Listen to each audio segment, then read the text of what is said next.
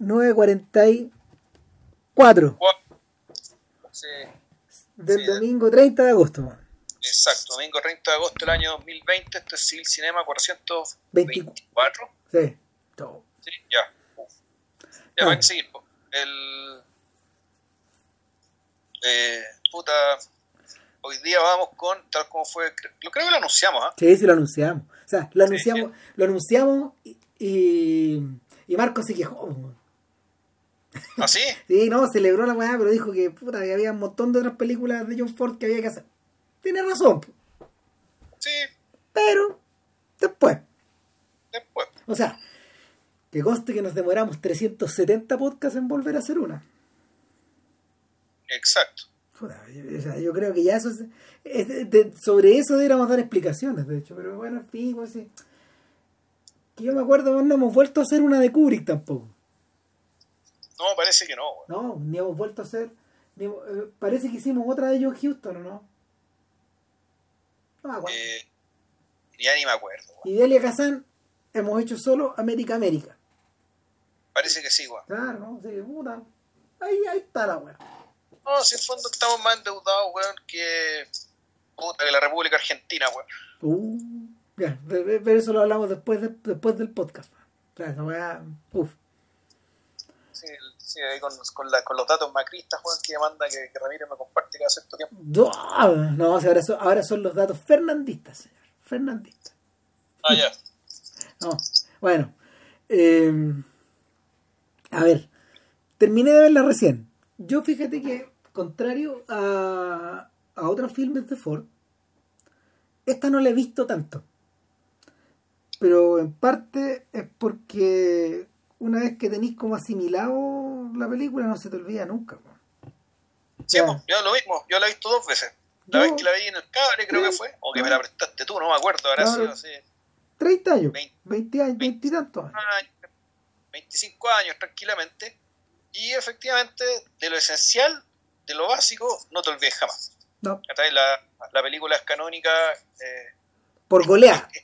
es canónica por, no solo por goleada, sino que por, eh, por su por lo singular que es. O sea, el- lo que hace que esta película sea inolvidable, digamos, ¿cachai? Y de- manera tan tan, tan eficaz, ¿cachai? Que, que deje la impronta, digamos, en la conciencia del espectador. Puta, eh, yo creo que eso es, lo que eso es lo que la hace canónica, digamos, y tal vez buena parte de la de, de lo que va a tratar este podcast es, bueno, es, es descifrar, digamos, que es una de las cosas que nos gusta hacer acá, digamos, porque las cosas son lo que son, Claro, por qué tienen el impacto que tienen y el, la sobrevida que tienen. pasa con pasa con el hombre que mandó que mató a Liberty Balance que es una especie de filme suma suma. Es una especie como de cierre de algo.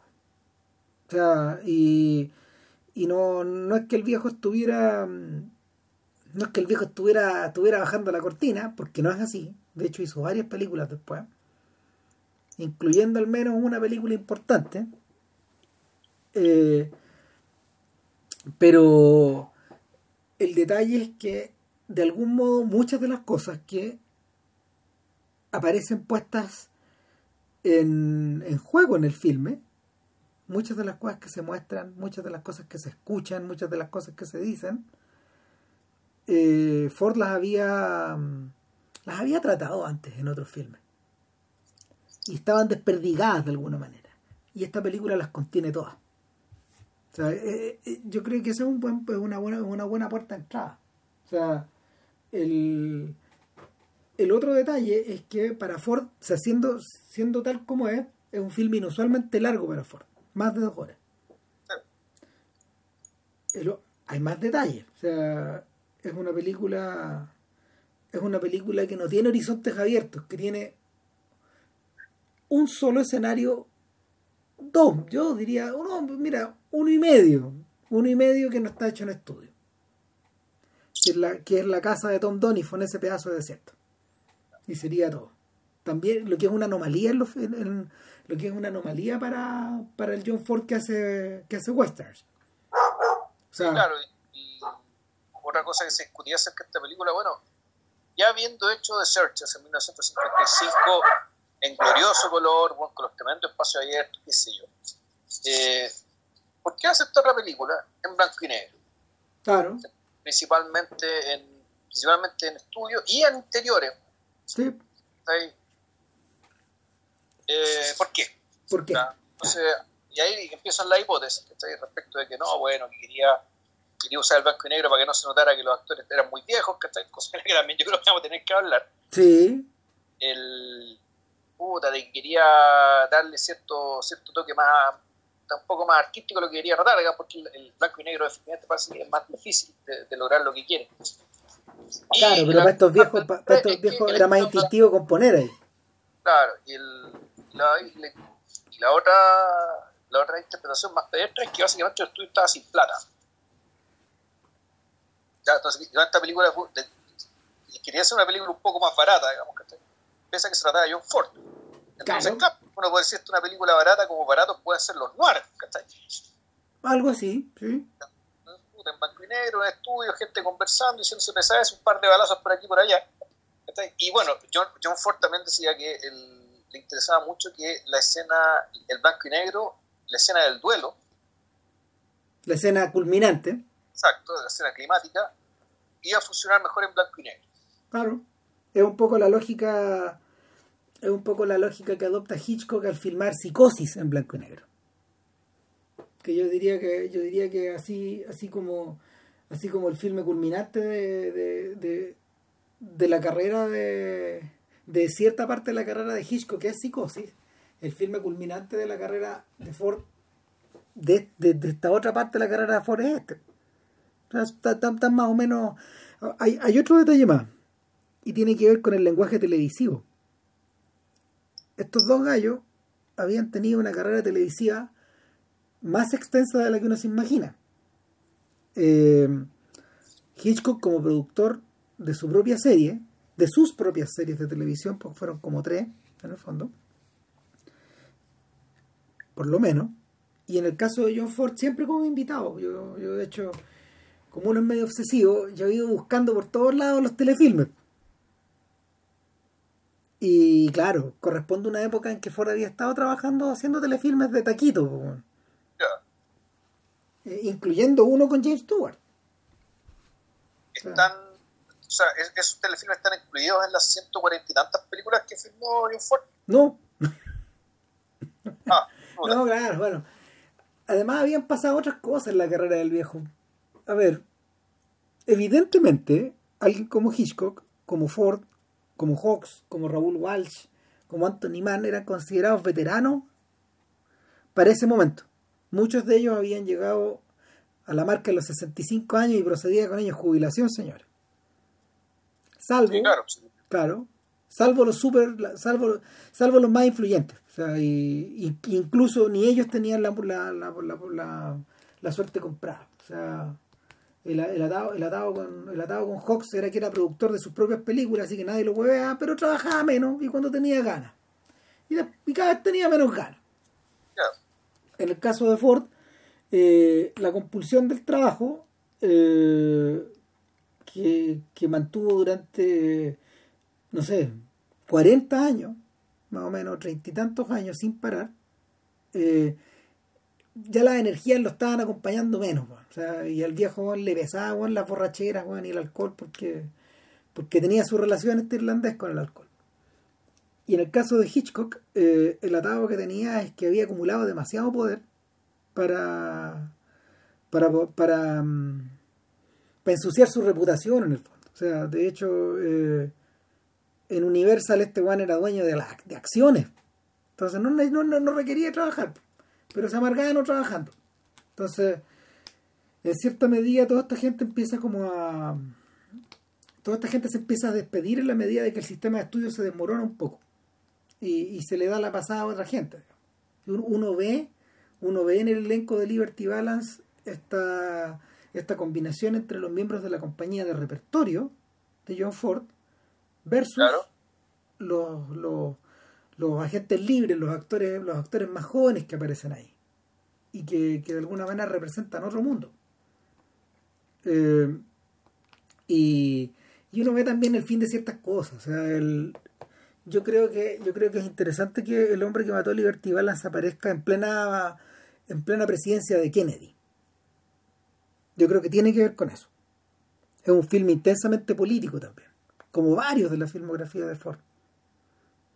Y, y lo, lo, que, lo que llama la atención también es que para recurrir a eso haya juntado eh, por primera vez en su filmografía a, a, ¿cómo se llama? a un actor que estaba muy asociado a él, que era John Wayne, y a otro que no estaba tan asociado a él, que era James Stewart. Stewart protagonizó dos películas de John Ford. Esta. No, Otoño eh, no, no eh, es que en Otoño Chillén aparece en un cachito. La otra película se llama Two Road Together. Dos cabalgan juntos. Con, con, con, Richard, buena, con Richard Widmark. Y, y, y, él protagonizó además el telefilme este de Rookie of the Year de, de John Ford. Entonces, es un personaje que entra un poco tarde en la filmografía, pero que es muy significativo. Ahora, eh, el detalle, el detalle, el, el, detalle esencial acá es que em, después de después de esta película, de alguna forma la compañía de John Ford desaparece. Dejan de, dejan de aparecer en los filmes casi, muchos de ellos. Una, una compañía de actores que se había juntado como desde finales de los años 10, más o menos, lentamente. Lentamente.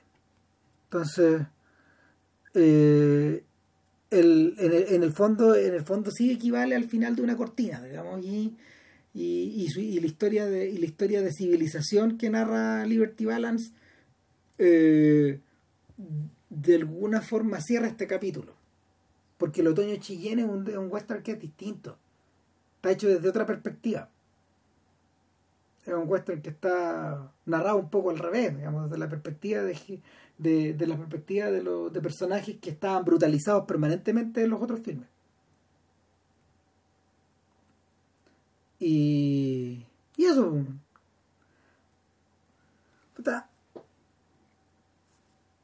explicamos de qué se trata Liberty Balance, bueno, en función de la brevedad, ¿no? No, para aquí, bueno. O sea, yo creo que, lo, que cuenta, lo, que, cuenta la historia. O sea, muy, muy simple, muy sintéticamente. Muy sintéticamente, la, la película es un, un, largo raconto que hace un, un senador, un, prominente político que llega a un pueblo muy pequeño y donde, claro, lo que mueve el asunto aquí es, tanto de nosotros como los, de ciertos personajes que están en la película, es la curiosidad. O sea, ¿qué hace este hombre tan importante en este pueblo cagón? Eh, un pueblo chico. Entonces, claro, que aparezca el senador por ese pueblo es, noticia. Entonces, nos enteramos de que tanto el senador como la esposa, que son ya un, anciano James Stewart con Vera Miles, eh, vienen a este pueblo chico al funeral de un amigo llamado Tom Donifon. Y en, el funeral, en el velatorio, digamos, en el cual no hay nadie, eh, salvo el, compadre de Don, que, que es Pompey. Pompey, claro, eh, que es de raza negra, y, creo que el único personaje negro que, aparece en la película. Exacto. Y el Marshall, el, el, antiguo, el antiguo sheriff, que hoy día está convertido en un, en un gordito bonachón jubilado, digamos, que los viene, que los va a buscar. Claro, entonces están ahí en el velatorio este grupo, este grupo de sobrevivientes, De un pasado que fue muy significativo, que la película dice desde el principio que el que aquí hay algo que no hemos visto que es muy importante. Y, y que incluso implica también un paseo, pasea en carreta a la casa del difunto, un lugar que está incendiado, destruido, donde hay una toma increíble, cuando se baja, el, cuando llegan está la casa destruida, están los mopales, una especie de cactus que están ahí, y la, se ve la cabeza del caballo, por un lado. Entonces, me acordé de estas tomas, bueno, del amor por los caballos que tenían todos estos hueones, que puta Kurosawa, John Ford, y, y, bueno, el mismo Tarkovsky, de la vitalidad que, que, que, infunde el caballo, ese tipo de animal, a las tomas. Y claro, con, esa composición se baja el, sheriff con unos cuchillos a sacar, a sacar flores, a sacar eh, eh, un bopal eh, florecido. Una flor de cactus. Claro. estoy hablando como mexicano. El punto es que la cuando vuelva al funeral, llegan, están en el funeral ya, y llegan los periodistas a preguntar, oiga, yo tengo, nosotros los periodistas tenemos derecho a saber qué caso, por qué usted está acá. Eh, aquí esto, es importante, usted es noticia y yo sé, pues estamos en un, estamos en un funeral, no es lo más, no, no, es, eh, no es lo más indicado, eh, pero claro, entonces, entonces ahí empieza el raconto en que este político cuenta la historia respecto de cómo llegó él acá y por qué es tan importante la persona a la que están, a la que están velando. Y en ese momento, en ese momento donde el filme parece achicarse en términos como de de, de magnitud, de, magnitud visual. Sí, o sea, se nota mucho que está el, empieza, claro, con esto, el raconto, si mal no recuerdo, empieza con el asalto de una diligencia. Claro, pero, pero ojo, el, lo que hemos visto hasta ahora son imágenes donde tú tienes cielo, sol, nubes, desierto, espacios abiertos que de alguna manera están civilizados por este pequeño pueblo, Shinbon. Claro. Y. Es un pueblo tan arquetípico y tan de mentira que ni siquiera, ni siquiera creo que te hacen explícito en qué estado está. No, no, no, da la sensación de que estuviera cerca de la frontera, en algo parecido a Texas o a Nuevo México, una cosa así. Y en las actuales versiones de, de esos estados. Y el. Pero desde el momento en que Ransom Stoddard comienza su narración, lo que tenemos es como un auto, ¿cómo se llama? Un auto sacramental. Es decir, todo se convierte en teatro. Y de aquí para adelante, todo es estudio. Todo estudio y todo, en cierto sentido, es noche. Todo es estudio, todo es noche, todo es recreación, todo es interior, todo es representación. Todo es representación teatral, de alguna manera. en cierta medida, Ford parece decir, este relato es la versión de este hombre y por lo mismo tiene estas dimensiones. Y, la unidad, la unidad la unidad estética es absoluta. Porque de ahí para adelante todo respeta eso. Exacto. Eh, ¿Qué es lo que ocurre? Bueno, ocurre un poco lo de siempre. Justo antes de que, justo antes de que Stuart comience su narración, en una especie de corral donde hay una, donde hay una diligencia, referencia directa a la al filme de Ford del 39. Stagecoach, exacto. Claro. Eh, y, y, aquí tenemos un pequeño detalle. El Marshall, eh, el Marshall Lynn, eh, es Andy Devine, el mismo conductor de la diligencia del año 39. O sea, las elecciones no son casuales. Eh, él dice, bueno, una de esas esta es la misma diligencia, bueno, limpia la weá, y claro, ficción es la diligencia. Y ahí empieza el relato de este joven Ranston Stoddard que llega a las cercanías de Chimpon eh, y es interrumpido, atacado arriba de la diligencia en la que va con otra señora. Tampoco te dicen. Por tres maleantes. Leyendo en Wikipedia dice que esto ocurrió 25 años antes. Uno tendría que pensar que es más. Es más. Es, más. más. Por los 35 yo diría que fácil es 35 o 40 años antes. Yo me, yo me imagino, yo me imagino la acción del presente cerca del siglo XX. Pero, pero, pero bueno, el, el hecho de que no esté aclarado es parte como de la intención del filme mismo también. Exacto, aunque sí te dicen que para la época de la para la época del pasado, digamos, donde se transcurre lo, principal de la, de la historia, la guerra de, de secesión ya ocurrió. Exactamente, y el ferrocarril se estaba extendiendo. Exacto. Entonces esos son puntos importantes como a, destacar.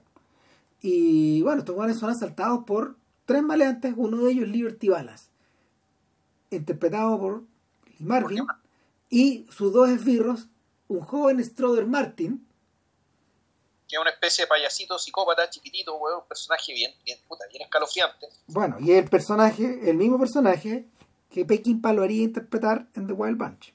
En The Wild Bunch, sí, más o menos. Ahí está la conexión. Y por otro lado está el lazo con el pasado, con Lee Van Cliff, que era uno de los era un habitué de, de las películas de de las películas de vaqueros y eh, interesantemente es uno de los malos también de High Noon. Sí. Eh, y prospectivamente, a lo largo del desarrollo de la década, se iba a convertir en una de las figuras centrales del spaghetti western. Exacto. Claro. Con un montón de películas a su haber, incluyendo dos, los dos clásicos de Sergio Leone, eh, por unos cuantos dólares más, y, y El bueno, el malo y el feo. Donde él, naturalmente, con esa cara que tenía, era el malo. Claro. Exactamente. Ahora, para mí esta escena, la, escena al principio, es una escena súper decidora de, de, bueno, de hartas cosas que son obvias y otras que yo creo que no son tan obvias, no, que no recordaba cuando las vi. Y es que, eh, el, claro, efectivamente, el personaje de, el personaje de James Stewart, Ramson Stewart, puta, es, efectivamente este sujeto ingenuo, medio caballeresco, eh, que es un cualquiera y que sin embargo el, es capaz de reaccionar heroicamente, digamos, sin pensarlo mucho. Eh, y tiene, claro, tiene esa cuestión puta, bien bonachona, bien, bien, bien intencionada, que en el fondo tú decís, bueno, el, el, James Stewart de nuestra época es Tom Hanks. ¿ya? El, el, mito sobre el que se para uno, eh, uno yo creo que es un poco de lo, que el otro personaje logró construir a lo largo de su filmografía. Claro. Y efectivamente, claro, ante la, ante la posibilidad de que estos delincuentes le roben el prendedor, a una viuda, un vendedor que era un recuerdo de su esposo muerto. Este buen se indigna y, le echa la foca, digamos, ¿cachai? Contra, toda, todo buen sentido. Entonces, puta, le pegan. Y, y, no solo le pegan. No sé, pero es que espérate, es lo interesante. Le pegan y dice, ya, bueno, ¿qué le vamos a robar a este tipo? Y Liberty Balance, cuando revisa qué es lo que tiene él, ve que no tiene plata, sino que tiene muchos libros, él se encoleriza de una manera tal esto está muy bien actuado, porque la cólera tú sabes que no viene por la frustración de que no tenga plata, sino porque Liberty Balance, al ver a este tipo cargado de libros, reconoce de inmediato en este sujeto a un enemigo. No solo un enemigo, sino que en realidad lo reconoce como el, sujeto que le va a destruir su hábitat. Yo creo que en realidad esto hay que hablarlo en términos ecológicos. El, el, hecho de que Liberty Balance es una especie de bicho, es una especie animal, que podía prosperar en cierto ecosistema. Y él y eso es lo bueno de, volvemos a la regla, la regla de Hitchcock y Truffaut acerca de puta, lo importante que tiene que, ser el malo para que la película pese. Este malo, este Liberty Balance, digamos que además le da el nombre a la película. Nada menos. Claro, puta, es un personaje también de, de, una, de una inteligencia eh, brutal, pero puta, muy, muy, muy diáfana, muy clara, muy prístina. O sea, él entiende de inmediato que el sujeto que tiene abajo a su merced, eh, que lo desafió, que, que le pegó, digamos, que, entiende inmediato que este sujeto que tiene aquí al frente es un peligro. Y, efectivamente lo va a matar, lo va a matar a, latigazo. Y, básicamente sus compañeros lo detienen. Y, uno, podría pensar, digamos, a lo largo que lo que viene la película, que en realidad ese fue el, el gran error el Liberty Balance, digamos, fue no haber matado a este sujeto.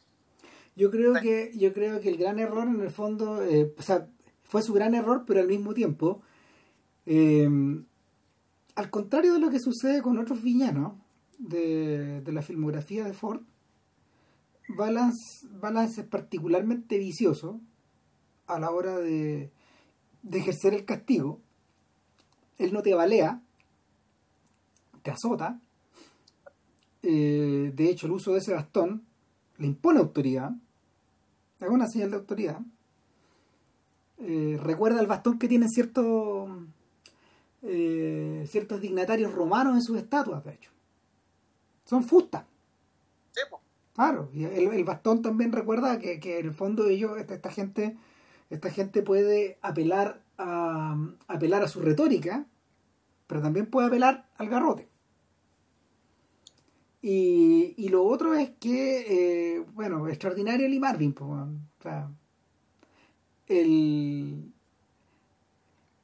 el, el, personaje el personaje está poseído por una suerte como de de abandono de psicosis en el fondo cuando cada vez que cada vez que empieza cada vez que empieza a, a azotar a alguien donde el pierde el control no es él ya finalmente o, es menos él incluso este gorila.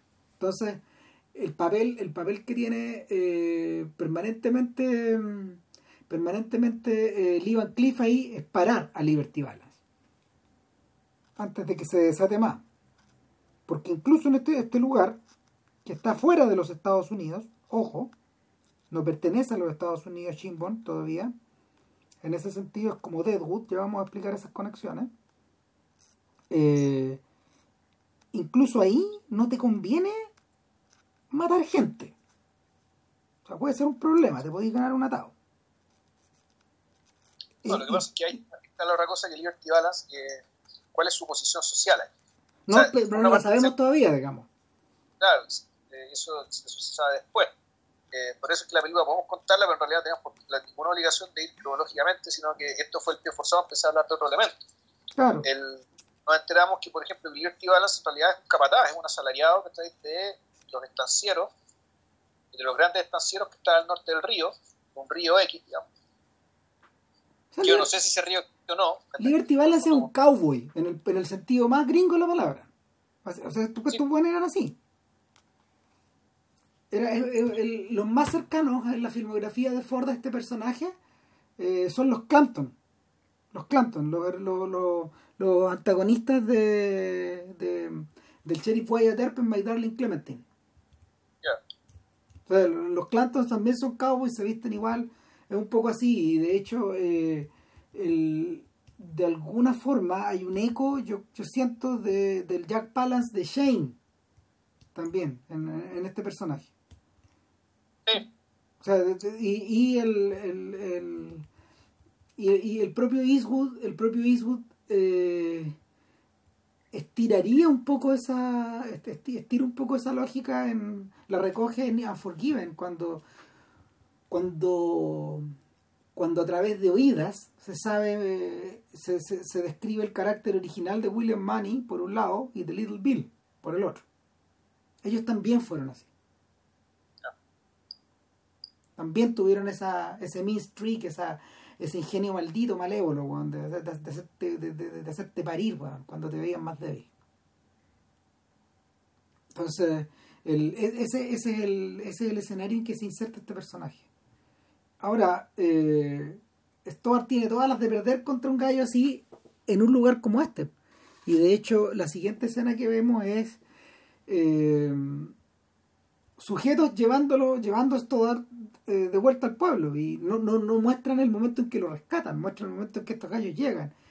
Y ahí nos encontramos por primera vez a John Wayne, a Tom Donifon, al lado de, al lado de un Pompey más joven. Estos sujetos encontraron en el camino Stoddard, lo fueron a buscar después que la eh, después que la diligencia llegó al pueblo avisando que habían dejado votado al abogado. Claro, y, contando toda la historia de que efectivamente el tipo se, se puso a que lo mataran, digamos, por, por defender el honor y por defender una viuda. Entonces, puta, ya, ¿qué más caballeresco que eso? Entonces, pues, efectivamente hay un héroe o hay alguien muy raro, muy loco, muy estúpido, digamos, que está votado en, en, el desierto. Ya, pero lo fueron a buscar y lo encontraron. Y, y entonces, claro, en esa forma, y, y, esta es la escena en la que el, nuestro personaje, eh, Ransom Store, digamos, ingresa a la comunidad. Claro. Ingresa a través de ingresa a través del restaurante o la, la posada del pueblo. Claro. En la posada en la posada está Halley, que, que, que, que, que Donifon la despierta como a las 5 de la mañana, 3, 4 de la mañana, porque traen a este weón. Exacto. Entonces, fondo, la, llegada de, de, tu examen, no agonizante, pero bastante maltrecho, eh, puta, despierta toda la casa y básicamente se congrega una comunidad en torno a esta gran cocina, digamos,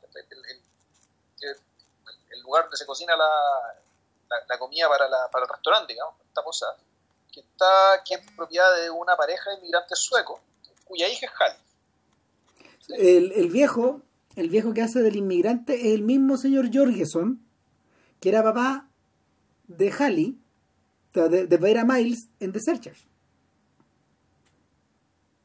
Ya. O sea, no sé, o sea, de, de, después de después de 35 años de ver películas de John Ford, ya me los encuentro en todos lados, estos o sea, yo, yo, yo, veo las películas y digo, aquí, aquí, aquí, aquí, aquí. O sea, los miembros de la compañía están por todos lados. Yo un milagro que lo aguantara tanto que el viejo era súper pesado con todo el mundo. Pero lo amaban, pues, Juan además bueno, era un culiado. Pues, usted tenía algo de Tom, de, de, tenía algo de Tom Donifon y tenía algo de Ransom Stoddard. Ya vamos a hablar de eso. Claro, lo agarraba el huevo, el abuso, las tallas, tallas pesadas, ¿cachai? Y era y que de hecho en algún momento, cuando la primera vez que le echa, la, le echa una talla pesada a, ¿cómo se llama esto? a, James Stewart, puta, lo que le dice el resto del equipo, puta, bienvenido al club, weón. Sí, lo hace cagar. Sí.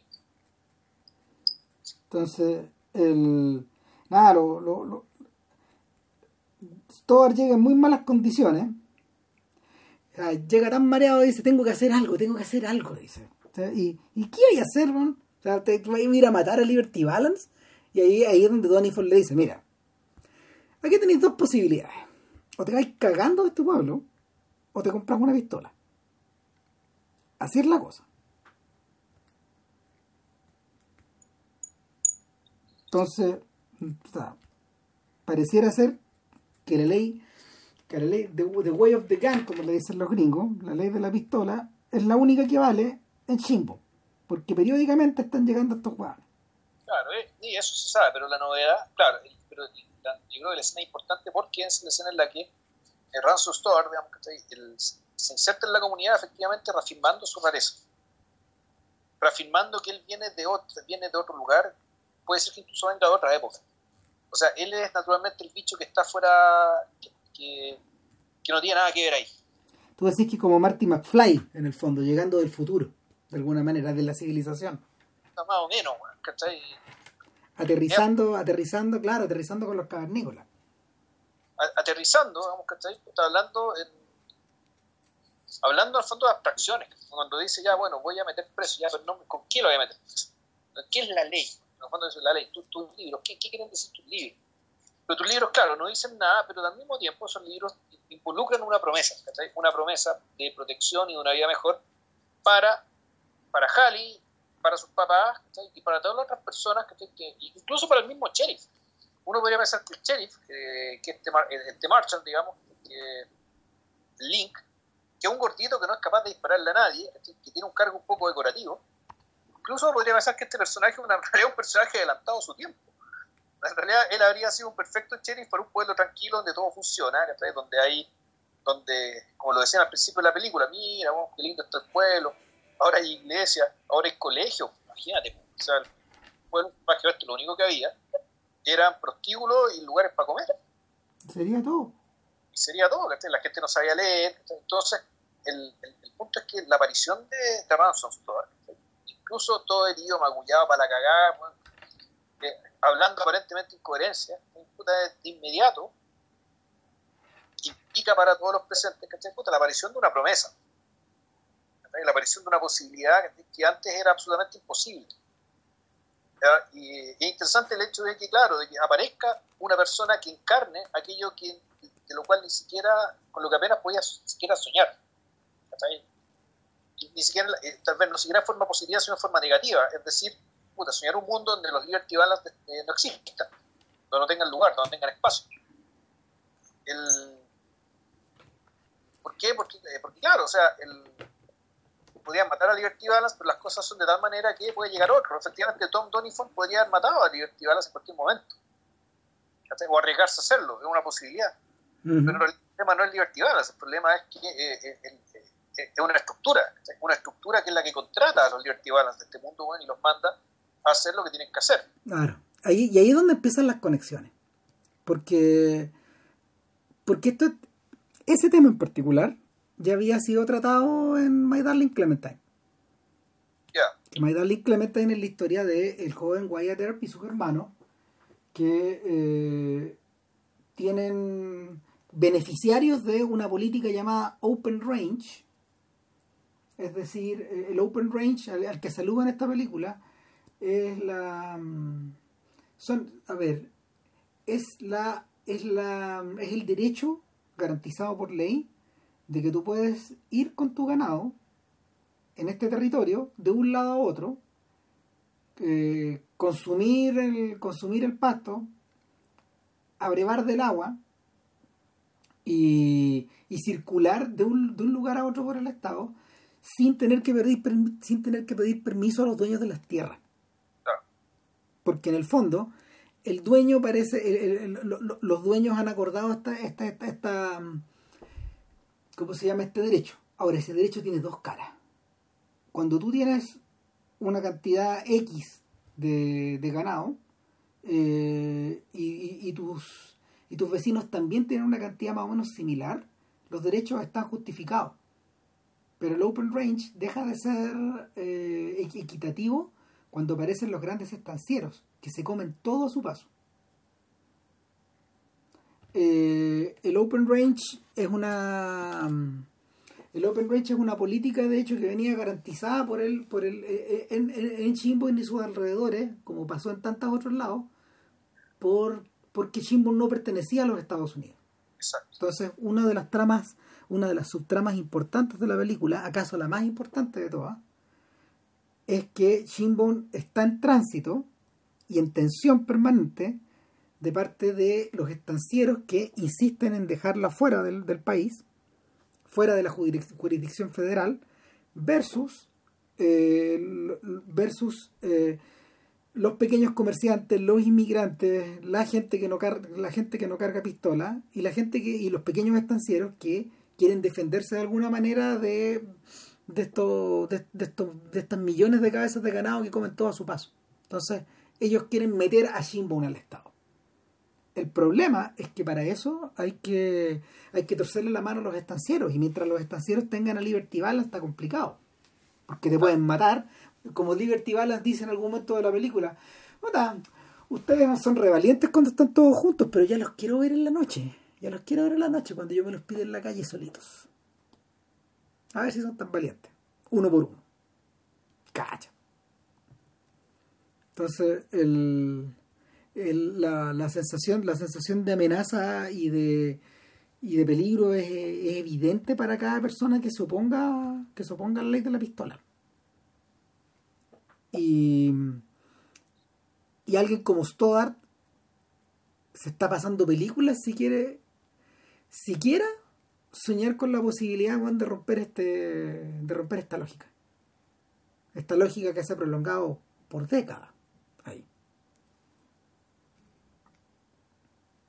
entonces, la, uno puede entender la película como los progresivos, eh, progresivos enfrentamientos de, de Ransom actuar con la realidad en la que cayó.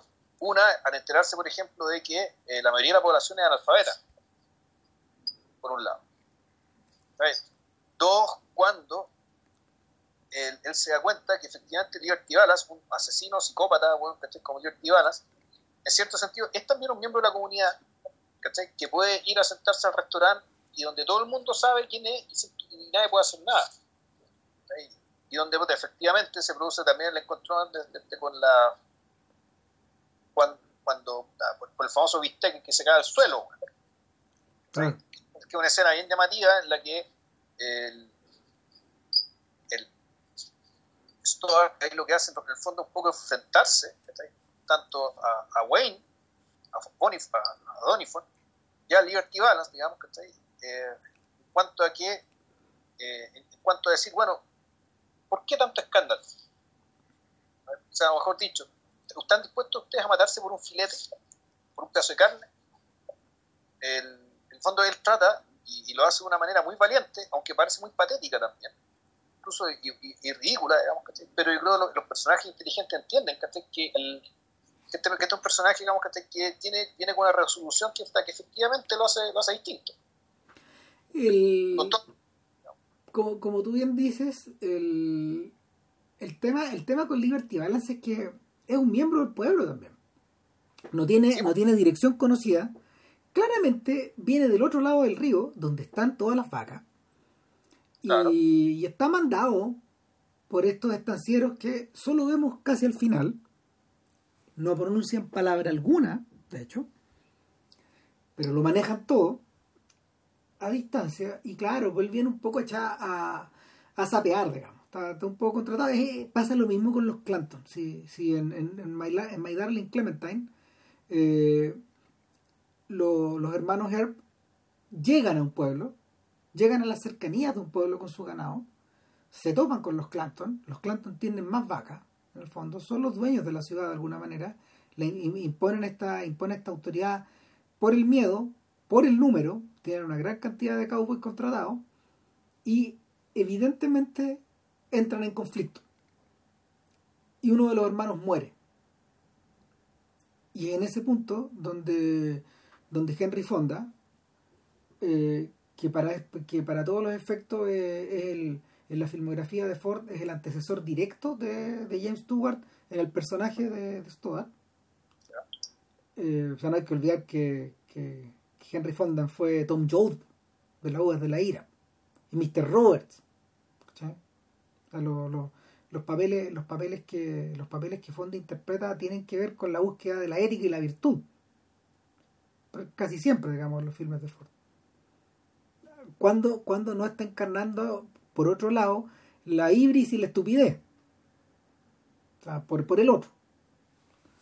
Pero el, el, el asunto es que es en ese punto donde Fonda toma una decisión radical. Dejar de ser un granjero y convertirse en el sheriff del pueblo. En parte para vengarse de los Clanton, pero en parte también por una intuición que él tiene. Que es la intuición de poner orden, de poner orden en la violencia, de, de ponerle coto a la violencia, de establecer, de establecer el imperio de la ley.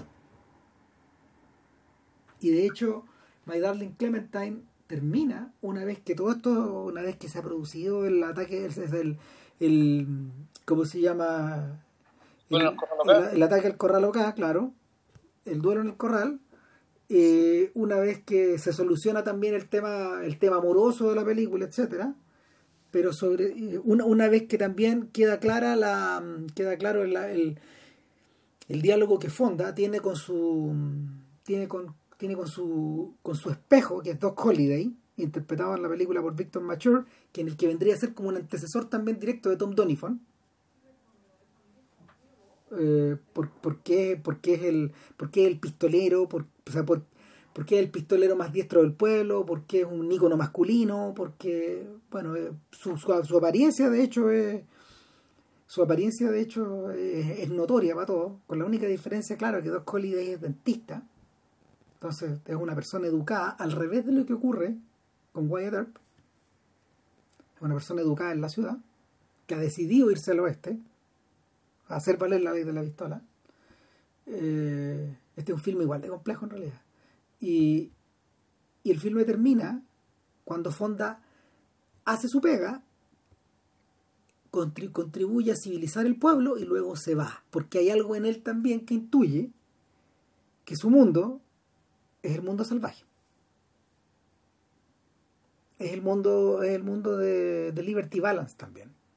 Y es en ese punto donde uno puede empezar a examinar a Tom Donifon como el espejo de Liberty Balance. Y por lo mismo, como el balance de Liberty Balance. Y, por, y, esa es la razón por la que en el fondo cada vez que Balance va al pueblo, no puede sino encontrarse con Donifon y los dos y los dos comparan cómo se llama el tamaño de su cierre. Pues, o sea, se, miren, se dan vueltas, se ven a su rosada, pero no se agreden, porque en el fondo eh, son parte del mismo ecosistema, como decís tú. Y son equivalentes. Uno no es el bien y otro es el, y otro es el mal necesariamente. Uno es una fuerza y el otro es otra fuerza. Esta fuerza y, y, y, estos dos satélites se repelen. Eh, no, sus fuerzas gravitacionales se, oponen. Donifon, perdón, Stoddard, en cambio, es el wild card acá, es el personaje que no gira en torno a ellos, como ocurre en el pueblo. Todos giran un poco en torno a Donifon o a Liberty Balance. De hecho, el, la secuencia, la secuencia en la que se refería a JP, el, esta especie de esta especie de atado que se produce cuando Balance eh, decide entrar al restaurante, echar a echar a uno a unos campesinos que, que, son parte del coro griego de esta historia, incluyendo uno que es tartamudo, que es muy divertido, digamos, porque el coro griego es tartamudo, ¿cachai? Eso es parte como de la, de, la imaginación diabólica de Ford en todas estas películas. Eh, es en ese momento cuando, cuando Balance irrumpe y los saca y Stoddard llega, Stoddard llega con el postre a, la mesa de estos guys y se da cuenta que está ahí el tipo que lo latilló y empieza el hueveo en el fondo, mientras Tom Donifon está en un rincón con el dueño del diario, de quien no hemos hablado todavía, eh, es en ese punto donde, donde yo me imaginé de inmediato a la gente, no sé, sintonizando la televisión para ver el hueveo de la noche. ¿Cachai? Esto, esto, es parte del show de, de todas las noches. Donde tú observas, atento, eh, cómo, cómo una fuerza, Donifon, se enfrenta con balas la otra, pero es un capítulo de una teleserie que no se termina. Y que proporciona entretención, emoción, miedo y, ansiedad. Tal como la tele. Es un poco eso, una representación. Y, y es, es, la representación teatral dentro de esta otra gran representación teatral que viene a ser el relato en flashback de, del senador Stoddard. Es, es fascinante esta weá de cómo, de cómo Ford va construyendo hacia adentro. Y, y con, con, con, una con una facilidad extraordinaria.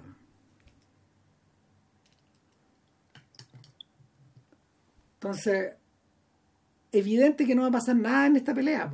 Y como todas las noches, Balance se va a ir y Donifon se va a quedar consciente de que el, el, el terreno, el te, este terreno eh, del restaurante le pertenece a él. Y él me ahí. Y, y, y, se pololea a Harley todas las noches.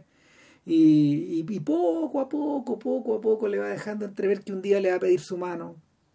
Que un día se van a casar y que un día ella va a poder ver esta casa, esta extensión de la casa de, en el ranchito de Donifon que él está construyendo para ella, un porche de, de, madera amplio, que está ahí en etapa de construcción. Ojo, tal como la casa que se está construyendo Little Bill en Unforgiven.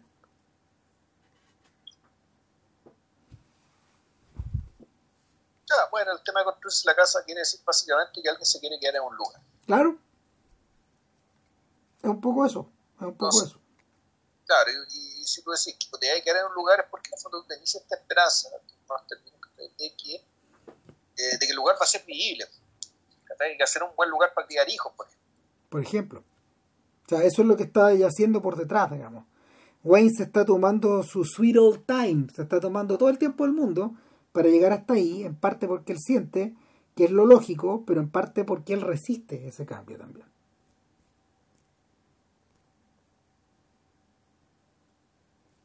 ¿Cachai? La aventura, la aventura de la aventura de estar al aire libre, de tener tus patas weón, puestas al fuego en esta en esta especie como de en esta especie como de de, de, de, patio de llegada donde vas y entras y sales y, o, te quedas eh, que se solía hacer cuando no existían casas en ese lugar es demasiado tentadora para él es un lobo de aire libre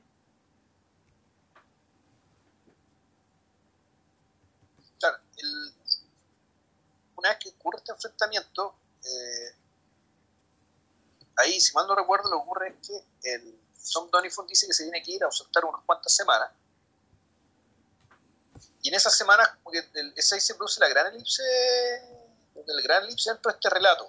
Sí. Eh, porque, claro, en, en, en, en, ese momento, supuestamente, claro, es, es cuando Ransom le quiere enseñar a, a leer a, a Halley, puta que en, hace el corte, puta, ya tiene detrás del detrás del diario, en la, una salida del diario, en el cual este abogado consiguió pega, porque es la pega que puede tener, digamos, alguien que sabe leer y escribir, dado que no hay jueces, no hay jurisdicción, no hay nada, digamos, que le sirva de algo ser abogado.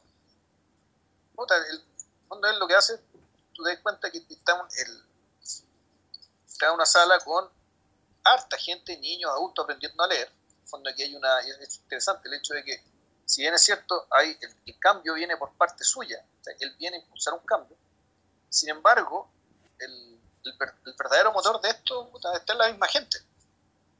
Es la, es la misma gente la que quiere aprender a. Es la misma gente la que, eh, la que está movida por, por la promesa que le encarna. Claro, y la, la, la, promesa que este gallo encarna no solo nos afecta no solo afecta a, a Liberty Balance, que es el primero en darse cuenta, aunque no lo explicite, no solo afecta a Tom Donifon y a Halley, que poco a poco se va pegando a él, sino al resto del pueblo. Y el resto del pueblo, ¿quién son? Bueno, este coro griego de, los, de, este, este pequeño coro griego de. ¿Cómo se llama? De, los de los granjeros. Eh, es, es Pompey. Es Halley, que a esta altura está a cargo como del jardín infantil. Y que aparte, insistente, claro. Nada más que aparte nos aprendió muy rápido, qué sé yo. Claro, eh, y también están los hijos de, del Marshall, por los hijos de Link.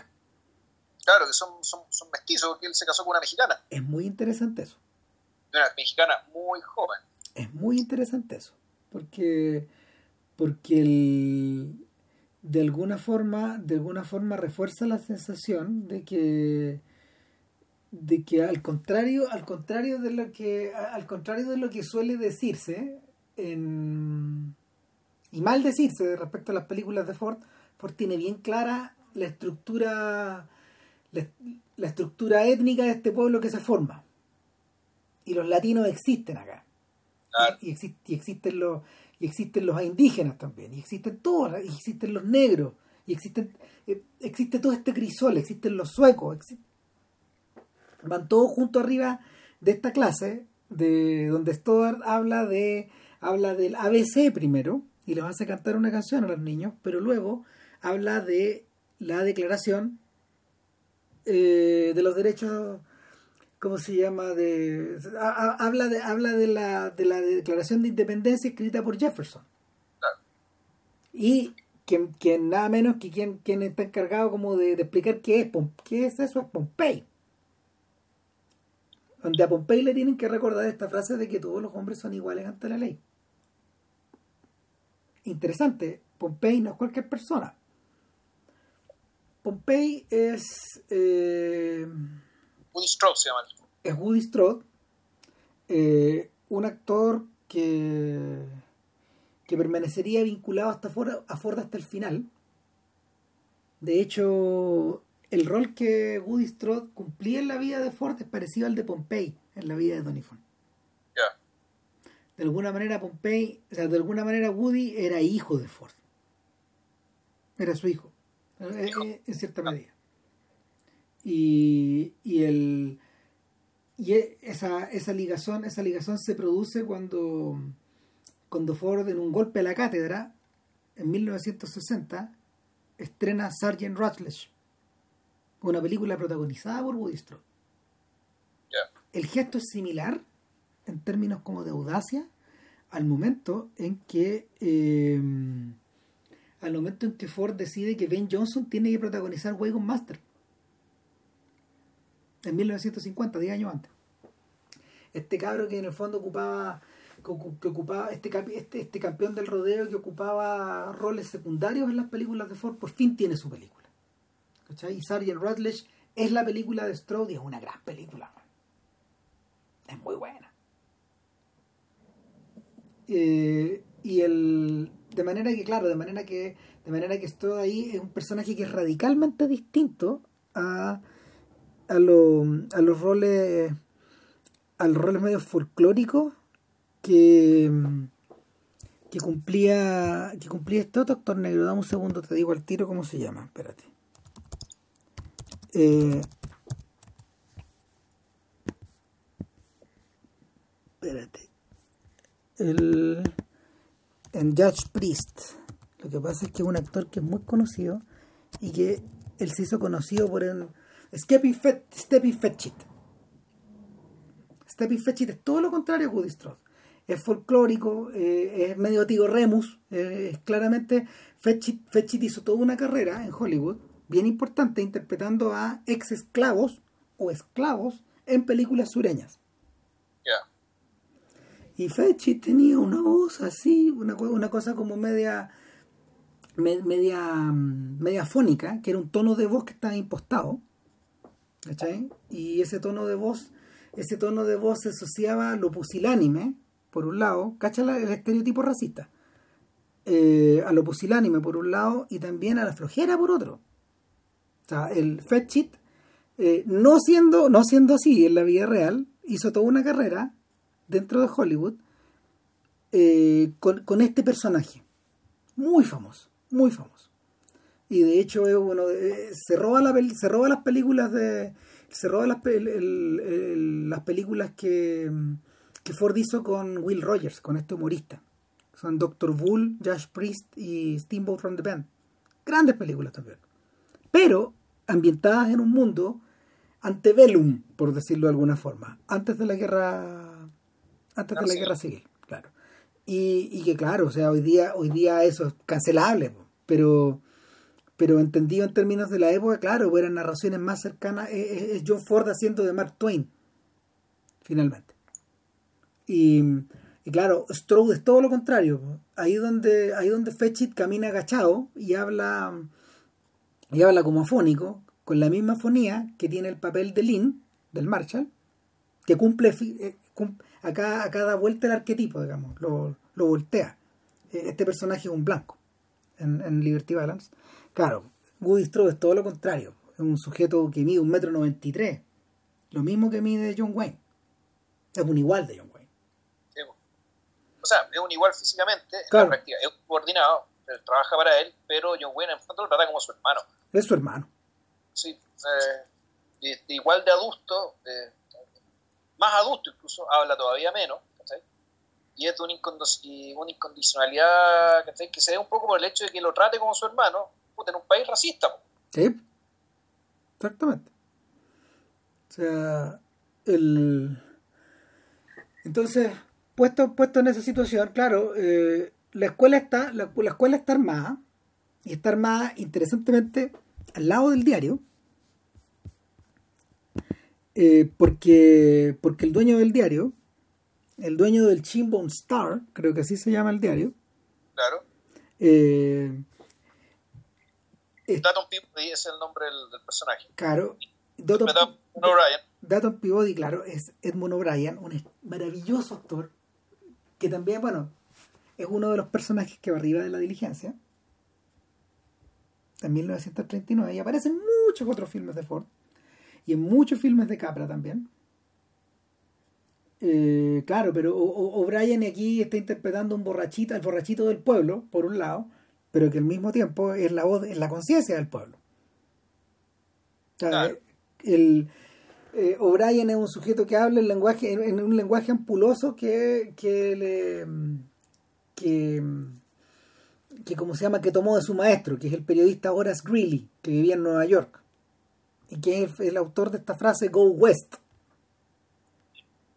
Esta frase, esta frase legendaria, en el fondo de de, de, instar a los inmigrantes a ir hacia el oeste, ampliar este país, ampliar los horizontes, hacerlo crecer, etcétera.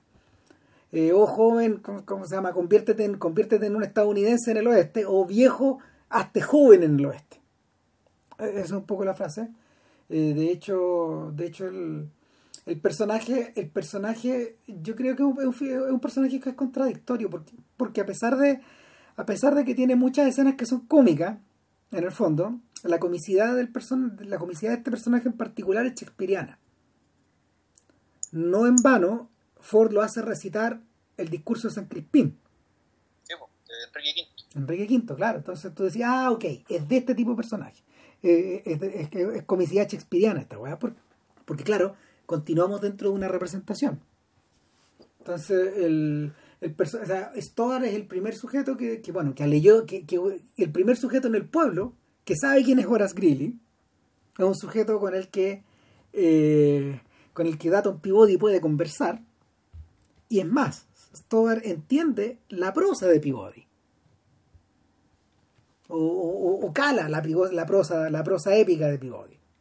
En el fondo, que a él ya no lo, en las secuencias iniciales no lo vemos, ya falleció, pero su foto está en el diario como fundador del diario un diario muy prestigioso que publica noticias a nivel estatal. Fundador, editor, redactor en jefe y a veces también soy el que va el lugar. Tal cual. claro, y Town Drunk, como dice en algún momento Tom Donifon. Es un gran personaje. Y... Claro, claro ese personaje cumple un poco la misión de también de suavizar la, entrada de, este, de, esta, fuerza nueva, porque básicamente es una fuerza que él ya no tiene. O sea, la, misión civilizatoria que tiene eh, de, Stoddard, de Ramson Stoddard, digamos, que es algo que este personaje en algún momento perdió. Es que, básicamente cumplió una labor de heraldo y ahora está perdiendo las fuerzas y el hecho de que llegue Stoddard le da energías nuevas. De hecho, uno cree que es un personaje directo, candidato directo que lo vale Liberty Balance. Así que tú no entendís cómo, cómo no lo ha baleado. Si este cual lo insulta por la prensa. Sí, finalmente el testimonio, el testimonio a la posteridad de que Liberty Balance es un maleante, es un criminal y de que existió finalmente, eh, es, el, es, el, es, el, entregado por Dotton Peabody. Una de las posibilidades de por qué de, cabe, cabe la posibilidad de, de que el propio Liberty Balance, además de su inteligencia, comprendiera esto y por eso no lo matara. Para que continuara contando su historia. Y eso es algo que sigue ya también. Cuando mencionaste el imperdonable, hay que acordarse con un personaje importante de lo imperdonable, era el periodista. El, el, personaje que eh, básicamente hizo posible que esto que estás viendo eh, haya llegado a ti y no se haya perdido en el olvido. Exactamente. Sea, de hecho, esa es la razón de por qué el inglés, vos el inglés lo tiene a su lado. Para que sea, para que sea su, para que sea su rapsoda. Ah, no. Y este Juan se siente el rapsoda de, de Bob el inglés. Ahora, eh, en este punto, en este punto donde la clase es interrumpida, porque llega Tom Donovan, Después de las tres semanas dando fuera y te das cuenta que la elipse ya fue las tres semanas, que en esas tres semanas tenían una escuela armada, digamos, ahí Donde ya potenciaban la constitución de los Estados Unidos, la declaración de independencia, qué sé yo, y ya estaban llevando incluso la aplicación de esos principios al caso particular de ellos mismos. Claro, da la sensación de que también es una especie de licencia literaria. Ese es el tipo de cosas que tú conseguís en tres años. Claro. Es un poco eso. Pero acá, en, esta, en, este pequeño, en este pequeño teatrito de la memoria, eh, todo esto más apretado. Y, y, el, y le dice, señor Pivodi, más vale que usted tenga cuidado con lo que publica porque estos sujetos están preparándose finalmente para borrarnos del mapa, para borrar a Chimbun del mapa. O sea, la única manera, la única manera de poder mantener a, de, mantener a Chimbun fuera del Estado es deshaciendo el pueblo. Y, y si tienen que matar a todos, los van a matar a todos. O sea, y hay que empezar a, hay que empezar a cuidarse porque Liberty Balance ha estado afuera, igual que yo, y yo sé lo que han dado estos estancieros se van a tomar el pueblo. Hay que apurar el proceso de, de incorporación. Estado. Y ahí es donde se arma el primer meeting, la votación en el bar. Que de nuevo, de nuevo es una representación. Eh, igual que la anterior, igual que la pelea del restaurante, la escena del bar en el fondo tiene un principio, un desarrollo y un final. ¿Y en qué consiste? En la llegada de estas personas a votar por muchos por primera vez, incluyendo al incluyendo a ¿cómo se llama? al sueco, digamos, al dueño del restaurante, que está feliz. Claro, está con sus mejores ropas para ir a votar para allá.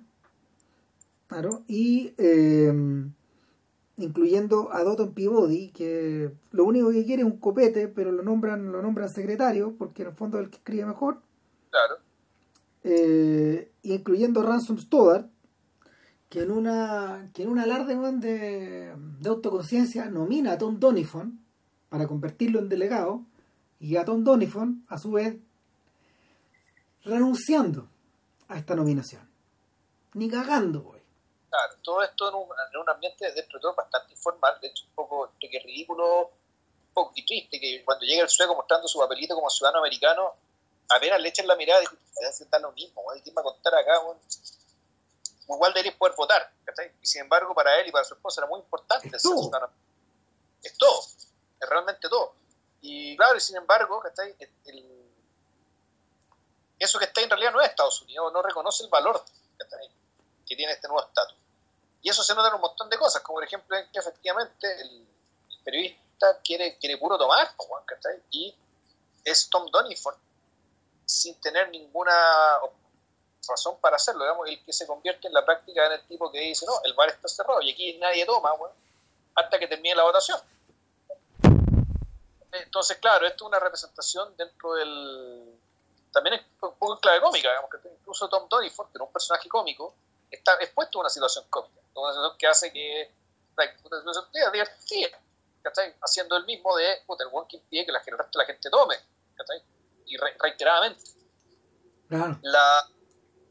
la, mira, es, es, similar, la, la, la, estructura es muy similar a, a la del juicio en, en, el joven señor Lincoln, donde hay, donde en el fondo, donde en el fondo John Ford va y viene, habla en broma pero está hablando en serio, eh, se tiran muchas tallas, pero finalmente lo que se decide es crucial.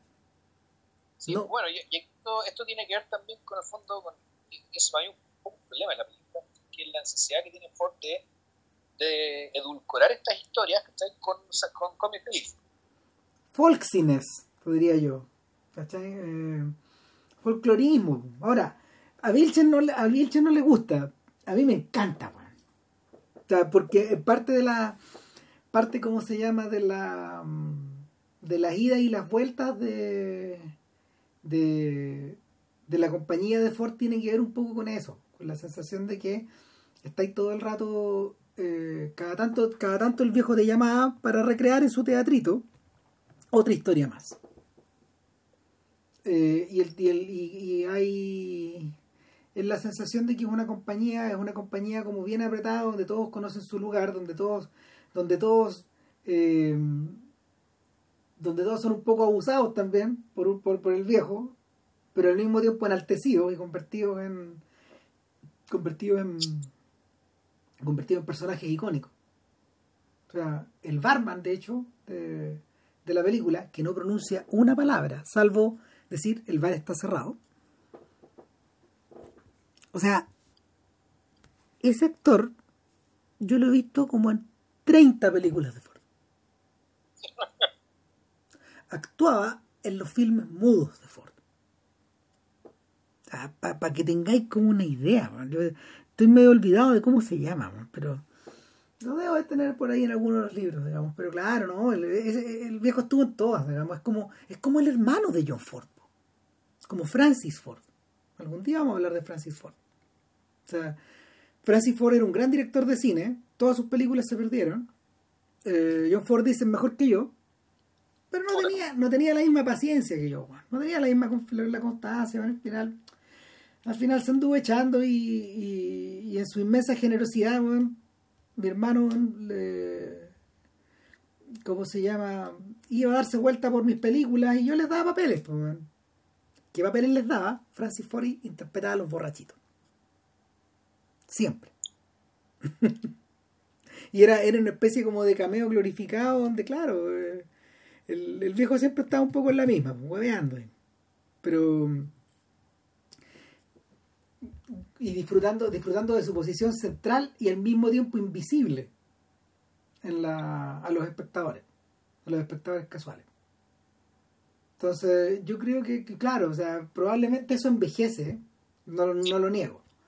Pero dentro como de la estructura dentro de la estructura mayor de la historia yo siento que es algo que es algo que Ford permanentemente está permanentemente está invocando desde, desde fuentes que son más viejas. Y en el fondo en los filmes de perdón, en los filmes en las obras de Shakespeare estos comic relief están también sí no sí creo que ahí lo que está detrás un poco la, la, noción de espectáculo total claro sí un poco la la las idioteces que habla Polonio en Hamlet revierten un poco a esto, con la única diferencia de que la obra es tan extremadamente seria y tan tremendista que esos momentos, que esos momentos, que esos momentos son tragados por la obra y finalmente Hamlet termina asumiendo él el rol de la propia contraparte cómica.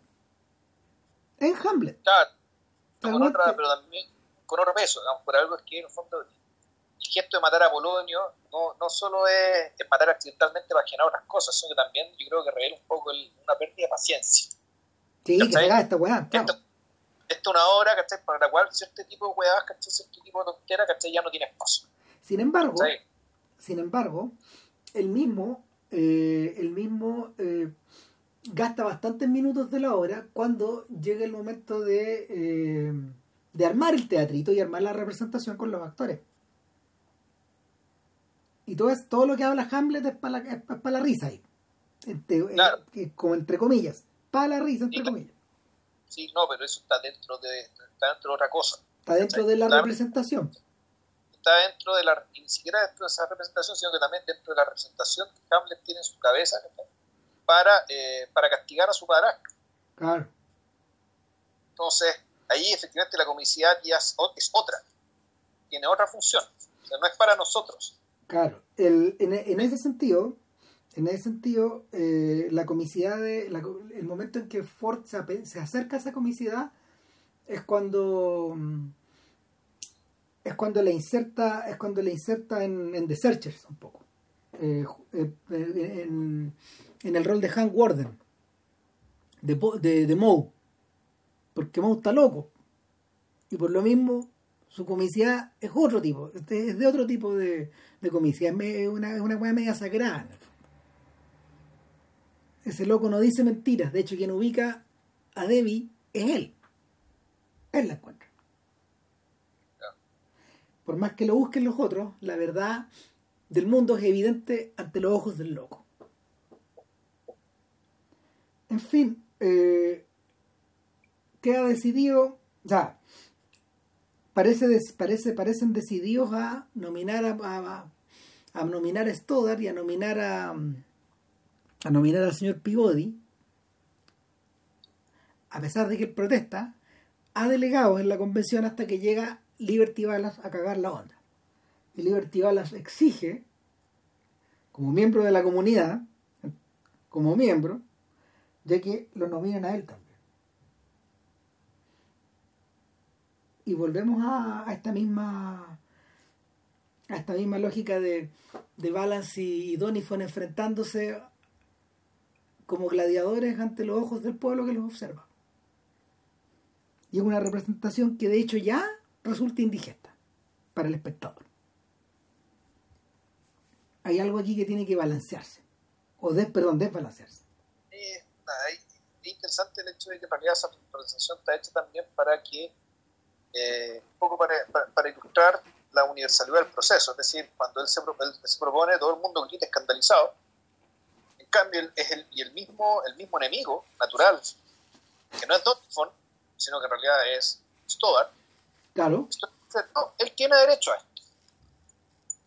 En el fondo, y interesante, porque en el fondo, al, al permitirle eh, entrar de verdad en la comunidad, de facto, entrar a la comunidad de facto, en el fondo lo está lo obliga a someterse a las reglas.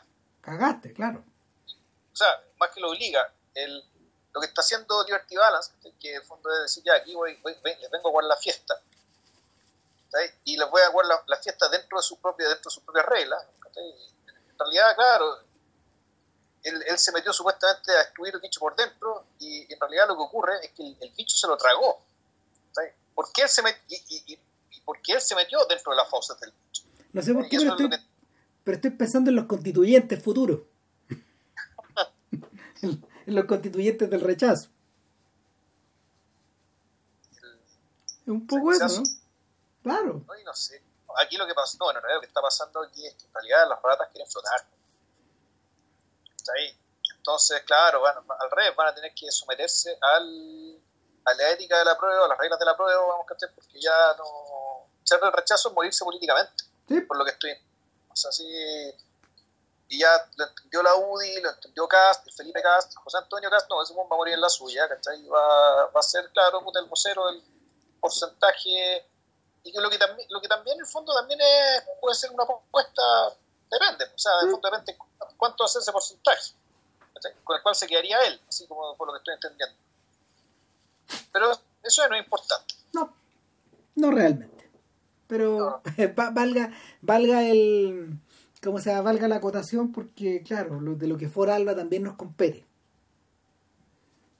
Eh, claro entonces aquí lo que ocurre lo que ocurre es que Liberty Balance llega supuestamente a boicotearlo a, a boicotear esto o más bien está convencido de que interesante él puede su sola presencia y el solo miedo que genera puede torcer la voluntad popular puede, puede, torcer la deliberación de la gente. Y sin embargo, él no cuenta con que efectivamente que estando todos juntos y con un líder, y con, un líder puesto a ser líder, porque no es el caso de Donifon, Donifon no tiene la vocación del líder, no quiere serlo. La práctica lo es, pero un líder reluctante. Eh, pero contando con un líder, pues efectivamente este es derrotado. Y, y no lo toma bien. Es decir, él no se esperaba esto, él realmente estaba confiado de que su presencia, o mejor dicho, el miedo, podía, podía seguir siendo la verdad detrás de la mascarada de la democracia. Y, y claro, él, pierde y resulta que efectivamente la democracia es real. La que la gente manifiesta su voluntad, independiente, sin miedo, sino, sino y sin violencia, como decía antes. Entonces, esto, esto es lo que precipita puta, el desenlace. Al menos el desenlace de este, del cuentito, digamos, que este es el que va a la rampa. Tengan cuidado a la noche, le dice Balance a nuestros delegados. No, pues, y le dice, y, a Stuart le dice, a ti como voy a encontrar a tal hora en tal parte. Voy a esperar. lo desafía, si hubiera sido, claro, el equivalente al desafío a duelo con la cachetada, con un guante y toda la vaina, digamos, pero claro, es, es sin padrino. El, de alguna manera, claro, de alguna manera, eh, esto es la amenaza del matón a la salida del colegio. A la salida del colegio. Eh, ahora, en paralelo, ha habido una escena anterior donde hemos visto que Stoddard se ha tomado en serio esta advertencia de Wayne de, de comprarse una pistola y de. De, usarla. Eso, de usarla. Y, y mala puntería, poca actitud. Donifon se caga la risa, Pompey se vuelve, se re que te caga de la risa. De hecho, es el momento donde, donde Donifon le dice: Mira, yo soy también muy parecido a Liberty Balance. Ten cuidado conmigo también. Yo formo parte de este orden antiguo. Y no me comáis la color tampoco. Claro, si en el fondo esta cuestión tiene que ver con básicamente con el triángulo amoroso. Que el, si uno podría incluso interpretarlo así, el, tiene estas dos fuerzas, tiene dos fuerzas, que es Liberty Balance y, y El triángulo amoroso, claro, sería básicamente entre estas dos fuerzas. El punto es que como es inviable que, la, este, el personaje femenino tenga algún interés en alguien como Liberty Balance, te crean a alguien como Tom Donifon, para, el, para que básicamente el conflicto también, entre estas dos formas de ver el mundo, también se juegue ahí.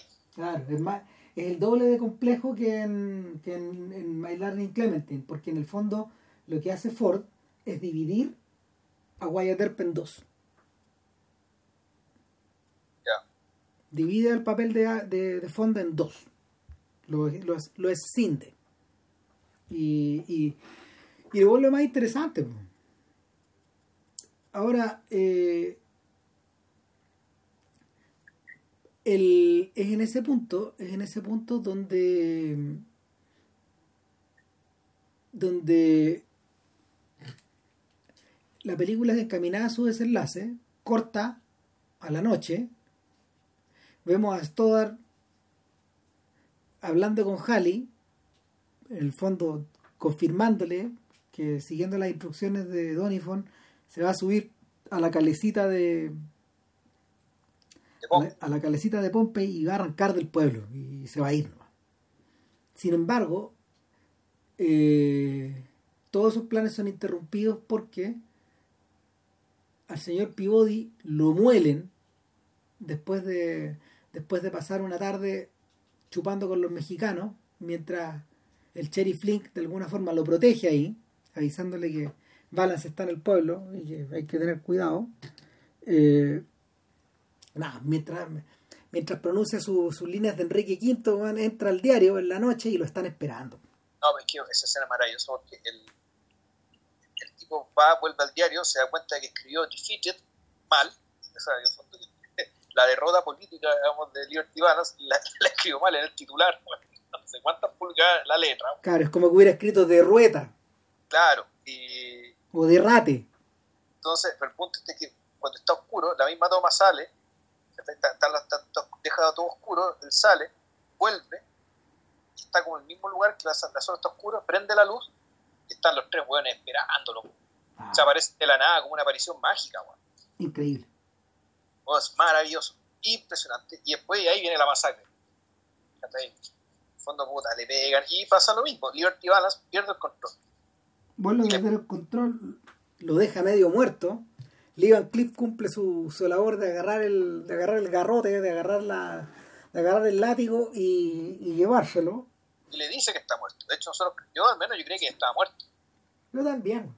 Cada vez que la veo, cada vez que la veo pienso que Pío se murió, O sea, que es posible que haya sobrevivido algo así. Y efectivamente, el, con unos balazos mal, el ruido que se dio, pues, eh, ya se, una vez que se van los, los, los, maleantes, digamos, efectivamente llega, llega Stoddard, digamos, ¿cachai? Y le da los primeros auxilios que hay en el muñeco.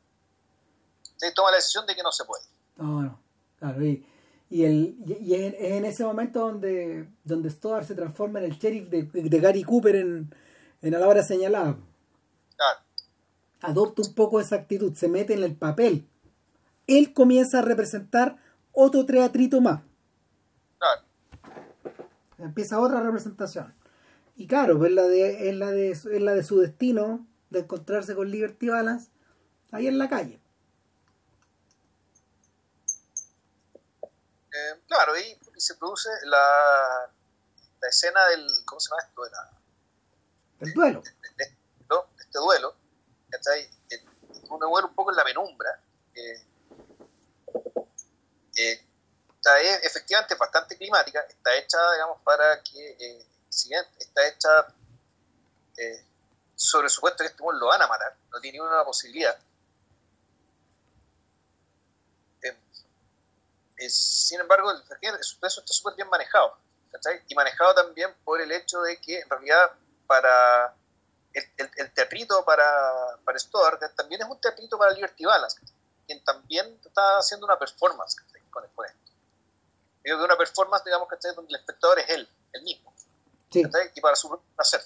En el fondo es una especie de, de show circense, lo que él está haciendo, digamos, que con este con este aparecido que, viene que viene que, viene a matarlo y que sin embargo eh, ahora es el interesante ahora es su enemigo el que se somete a sus reglas y va, a, combatir en sus reglas las, las, reglas del mundo y, oh sorpresa de sorpresas para este espectador de su propio teatro resulta el mismo muerto claro ante ante los ojos de todos los que se asomaron a mirar ahí en la penumbra. Es evidente que Stoddard mató a Liberty Balance. Claro, se produce el milagro. muere Liberty Balance. Eh, Stoddard está en shock. Él, puede creer que haya matado a alguien. Eh, está herido dentro, del, dentro del, espectáculo que se está dando Liberty Balance. Digamos que consistió en herirlo por lo menos dos veces, creo meterle bala en los brazos pues, antes que no siquiera alcanzar a, apuntar la pistola. Entonces, claro, el personaje está herido, está siendo atendido. Y, y, en el bar, los esbirros están convencidos de lo que, lo que hizo Stuart fue un asesinato, entonces están, quieren hacer un linchamiento. Entonces ahí, y ahí la cuestión ya se vuelve medio surrealista. Entre la, la desvergüenza de, estos huevos. Que de, un momento a otro se quedaron huérfanos, además. Eh, y, y, te hace pensar también, bueno, respecto efectivamente de la, de la irracionalidad del salvajismo del mundo en que viven estas personas.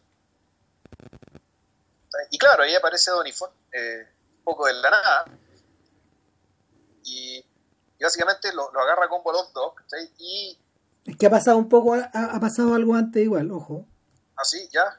No, lo, bien corto, lo que pasó es que Donifon aparece en el restaurante donde, donde finalmente Halley, Halley le dice, yo no quería que te fueras, le dice, mientras locura, mientras locura es todo.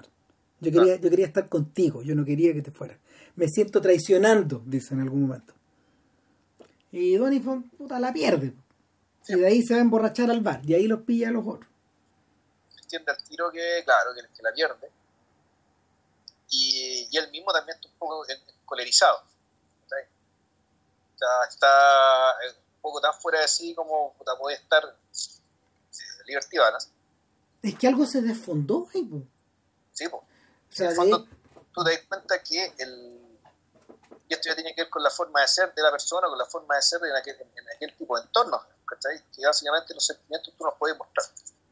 O sea, esa es una cosa, que este, eso está coherente con el personaje, pero por fuera, en el ámbito de la representación, lo que hiciste fue alterar el equilibrio.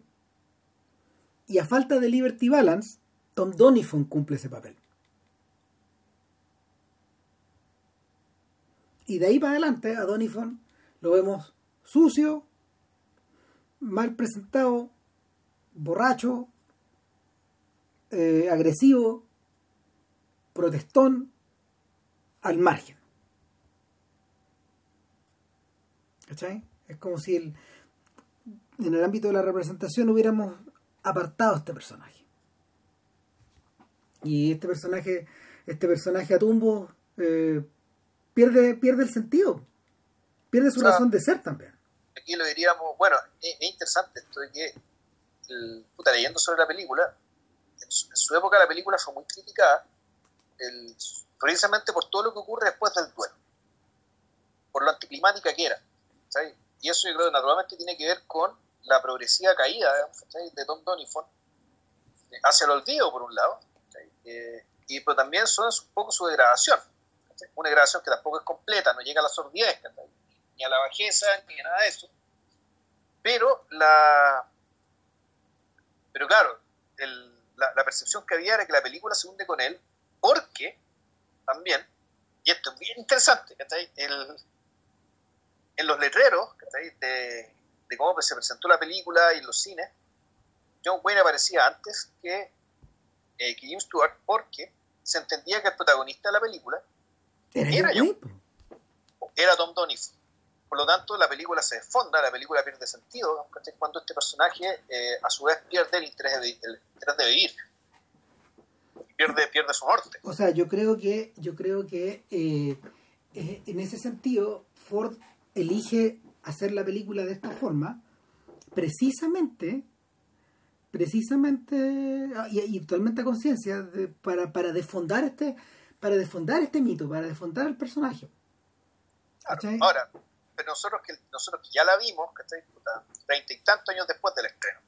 Y ahora la volvemos a ver 60 años después del estreno. Eh, o 58 yo tengo mi duda que el protagonista sea John Wayne. No pues no lo es Si no lo es. y por lo mismo eh, para mí el, cierre de la película, lo que ocurre después de, la muerte de Liberty eh, no tiene nada de, o sea, es anticlimático en cierta medida, pero no tiene nada de soso, ni lento, ni, ni todas las, todos los calificativos peyorativos que se usan en esa época. O sea, es el punto mismo de la película. Claro. O sea, John Ford hizo la película tal como Scorsese hizo la hizo The Irishman por esa última hora, o esos últimos 40 minutos. Esa es la razón de existir de, Balance y es la razón de existir de Irishman. De Irishman. Eh, a su manera, de Irishman es el, bala, es el Liberty Balance de Scorsese, de hecho. De hecho. Y, y, es un filme profundamente implicado en política, en historia, en ecología, en mito, en leyenda, etc. El, el, el atado, en el fondo, era que Em, los filmes con Wayne eran muy populares en la época. Cualquier filme con Wayne. O sea, de hecho, la única estrella eh, en términos de popularidad y de, de cómo esa popularidad se prueba en resultados de taquilla comparable a Clint Eastwood en la historia de Hollywood, es John Wayne. Yo diría que más bien es al revés. Eastwood se compara a Wayne, no al revés. Sí, claro, porque bueno, antes. Claro. Entonces. La, angustia canónica la, la, la, que llegó después. Claro, pero. Eh, eh, y eso, eso, eso de hecho afecta profundamente eh, la percepción de los filmes que Ford realizó con Wayne, que fueron muchos. Sí. Sin embargo, hay un detalle interesante.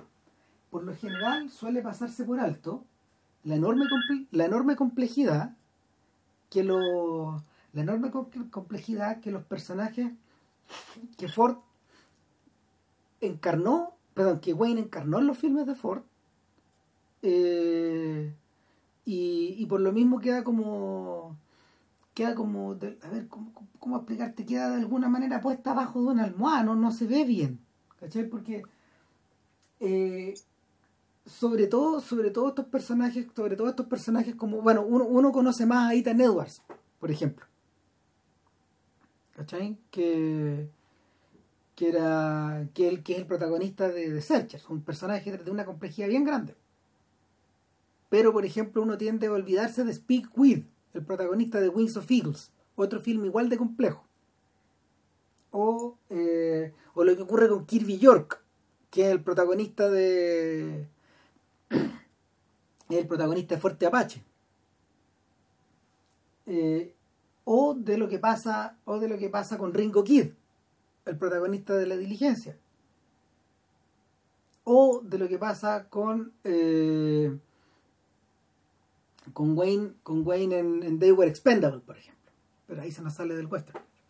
Pero el, pero la, el, trabajo, el trabajo de, el trabajo de Ford con Wayne a veces consiste en estar eh, adelante, atrás, dando el pase. Es enormemente complejo. Yo diría que probablemente una de las relaciones entre actor-director más ricas de la historia de la imagen. Y, claro, el, interesante, en 1960 Wayne se había convertido no solo en la estrella más, conocida de más conocida del mundo, sino al mismo tiempo en el director más taquillero de la Tierra, después de que él estrenó El Álamo, una superproducción que es una buena película, no una gran película, es buena, pero que tuvo un tremendo impacto eh, el viejo, de hecho, para que, para que su pupilo no le temblara la, no le temblara la rodilla, eh, dirigió, dirigió algunas escenas también. Se ha discutido durante años cuánto es la influencia de Ford en el Álamo. Es menos de la que se cree, encuentro yo. O sea, la película no es tan buena.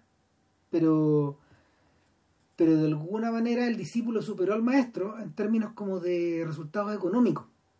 Ya no solo como actor, sino como director y productor.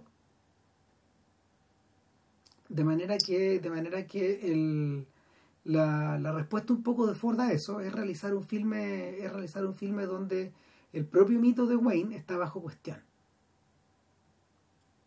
O sea, eh, la, la, última película que Wayne y Ford hicieron juntos es La taberna del irlandés, Donovan's Reef. Interesantemente, con Lee Marvin como contraparte de John Wayne. Ahí son los amigos. Es muy, buena. Es muy buena esa película. Divertida. Es un poco como Hatari. Es, el Hatari de John Ford. Pero, pero estos borrachitos de Donovan, de Donovan's Reef son, son distintos. Pues, eh, están hechos en otra clave, como en otra lógica. Finalmente. O sea, y por lo mismo, claro, el ciclo de Wayne con Ford de alguna forma acaba acá también donde cuando, cuando termináis de, de, someter a crítica a este icono de masculinidad y a este a este enforcer, como dicen los gringos, este, este tipo que está ahí para imponer la fuerza para, para, para establecer equilibrios. Acá cuando quitas a Balance, la cosa se, de, se desfanda, se desequilibra y Donifon, la, respuesta de Donifon en su confusión y en su estupor eh, eh, eh, es tomar la calecita y llevársela de vuelta a su rancho y quemar la casa. Y con él adentro, si es posible. Si lo salva con paper. Sí, bueno, pues él, se quiere matar. Él se quiere matar. El, pero el, está eso, pero por otro lado, él es el personaje que, eh, que él empuja el futuro también. Incluso en su estado lamentable, digamos. De hecho, su participación es, fundamental para que eh, digamos, efectivamente se lance a la carrera política acepte la nominación para representar al Estado, digamos, que está en el Congreso de los Estados Unidos. Y derrote, derrote a los estancieros que están representados por otra figura del pasado de John Ford, que es John Carradine. Que hace, de, hace, la, hace del abogado que, que el Flacuchento con pura weá así. No, claro, no, la pura weá, pero, pero finalmente, claro, es, el abogado ampuloso de los estancieros. Claro, y que, y que pero no, pues es divertido. Haz la pura web, te das cuenta que es un puro vendedor de humo, es decir, lo muestra. Porque básicamente, en realidad, y esto es, y aquí empieza el fondo la, la y esto es lo interesante, que en algún momento, claro, personaje Stuart es una promesa, pero en realidad el puta te demostrando que en realidad la promesa que te, que, te está mostrando puta, también tiene hartos bemoles y, y, y empiezan a aparecer porque tú en esta primera en esta especie de convención donde el tipo que habla dice, puta, no los quiero aburrir con retórica, tenía este, este discurso preparado, digamos, que en un papel, arroja el papel, con un gesto súper teatral, y después lo recogen, y efectivamente el papel está vacío. Vacío. En esta promesa, ponte tú, en, en, en, torno a esta promesa de la liberación pública, la democracia, los votos y qué sé yo, puta, te encontráis con que eh, una torsión eh, una, torsión obscena de la verdad, donde los estancieros dicen que Liberty van a un ciudadano ejemplar. Lo que ya es una falta de respeto puta, para, uno como espectador que está escandalizante, tal, cara de raja, digamos, pero donde puta, te das cuenta no hay ningún respeto puta, por las víctimas de Liberty Balance, que son muchas. Partiendo por los dos, los dos delegados del pueblo que fueron azotados hasta casi la muerte por ese psicópata. ¿Sí? Entonces, la, por otro lado, no deja de ser irónico que el gran argumento de la población civil de Shimbon y de los alrededores sea proponer como delegado al hombre que mató a Liberty Balance. Pero eso mismo es usado en contra, parte de los otros delegados, de los estancieros. Claro. ¿Cómo van a llevar a... Entonces, claro, ante esa, ante, ante básicamente ese cuestionamiento, que en el fondo es un cuestionamiento político, pero que tiene resonancias éticas en, en Stoddard, que Stoddard se, se para y, se va y está a punto de irse. Y para efectos de este, claro, esto no es realista si lo vemos desde un punto de vista realista, pero como esto es un teatrito, digamos. Otra vez. Otra vez. Puta, justo está, aparece ahí el personaje de John Wayne, Tom Donifon, a decirle, mira, si te tiene preocupado el hecho que tú mataste a Liberty Balance, olvídate, yo maté a Liberty. No way y no voy más, entonces estamos en el raconto dentro del raconto. Donde nos cuentan de manera muy clínica, muy creíble, puta, efectivamente cómo se produjo la muerte de Liberty Balance. Digamos que en realidad si alguien se, hubiera tomado la molestia de comparar las balas, se habrían dado cuenta inmediato que Liberty Balance murió por un escopetazo. Y, no, por una bala de pistola. Pero en realidad está todo el mundo tan feliz de que el buen estuviera muerto, que hasta ahí se lo llevaron y listo, ya fue. Claro, este es el instante, este es el instante de Dallas. bueno, es que no, no, dejo de pensar que, que, este filme es contemporáneo de la muerte de Kennedy. Claro, otro teatrito. En realidad anterior, pero bueno. Un poquito antes. Un poco antes. En 62 fue estrenado. Entonces, el punto es que el, el hecho de que el hombre, el hombre que mató a Liberty Balance, claro, se convierte en un una especie de eslogan que tiene valor político para uno y para otro lado. Que, eh, que su resolución, digamos, permitió el hecho de que eh, el hecho de que Store, digamos, fuera eh, a, Washington a cambiar la realidad del pueblo. Por lo tanto, en el fondo, lo que, lo que hizo Tom, a cambiar la realidad del Estado y, en último término, del, del oeste. Del oeste, claro y en el fondo la historia, la historia del país aceleró el desarrollo del país, igual es algo que, que en algún momento iba a pasar igual, pero para la gente que estaba ahí era importante que ocurriera ahora. ¿ya? Y claro, el Tom Donifon en el fondo lo que hace es propiciar la desaparición de su propio mundo. ¿ya? Entonces uno podría entenderlo como un acto de sapiencia o como algo que en realidad siempre estuvo en él, siempre tuvo, siempre, siempre, siempre supo que en algún momento esto tenía que pasar. ¿Sí? y por algo, en vez de hacer lo que hizo Liberty Balance, que matar o agarrar a, latigazos, digamos, a este extraño que vino a empujar eso, lo acogió, le ayudó, le quiso enseñar a disparar, bueno, lo respetaba porque él entendía que eh, él y su mundo están condenados a desaparecer. En ese sentido, en ese sentido es la es el buquen de, de la actitud de de, Ethan Edwards. de Wyatt Earp, no, de, de, de Ethan Edwards y de Wyatt Earp. Claro esos personajes, esos personajes encargan, encarnan eso. Ahora, en en rigor, uno podría pensar que todavía el personaje más complejo en términos de que en realidad él ya pensaba su reconversión, ¿cachai? A través del matrimonio con, con, con Halley. Sí. O sea, si él se va a casar con Halley, a construir un coche, y era porque en realidad él vislumbraba la necesidad de que llegara otra cosa. ¿cachai? Y tal vez decía, bueno, él tenía todos los dotes de liderazgo, pero él no quería hacerse cargo de eso. Yo tengo razones personales, dijo. El, pero entonces, claro, que, que llegue este otro muñeco a empujar eso. Y que le quite todo. y que- claro, pero que a él le iba a servir para poder desarrollar el proyecto de día que tenía, que sin embargo, ¿cachai? el, él, la promesa de este hombre, que él podía encarnarla y podía declararla, resultó más atractivo que eh, resultó más atractivo a su novia, por lo tanto la perdió. Pero sin embargo, yo eso es interesante, dado, dado que el personaje ya quedó vaciado, uno podría decir que en el fondo lo que hace es acelerar, acelerar el fin de su propio mundo, ¿cachai? con este gesto, ¿cachai? con estos gestos que se, que, se, lee, se ve generoso, se lee generoso, pero también puede estar movido, digamos, ¿cachai? por su, eh, básicamente por, por, por el, el deseo de su propia destrucción. Sí. El- Ahora, yendo al, yendo al cierre de la película, porque puta, claro, se termina de contar esto, eh, y dice, bueno, así fue como inició mi carrera política, y los tipos que lo están escuchando le empiezan a, a- nos empiezan a contar muy brevemente todo lo que pasó después.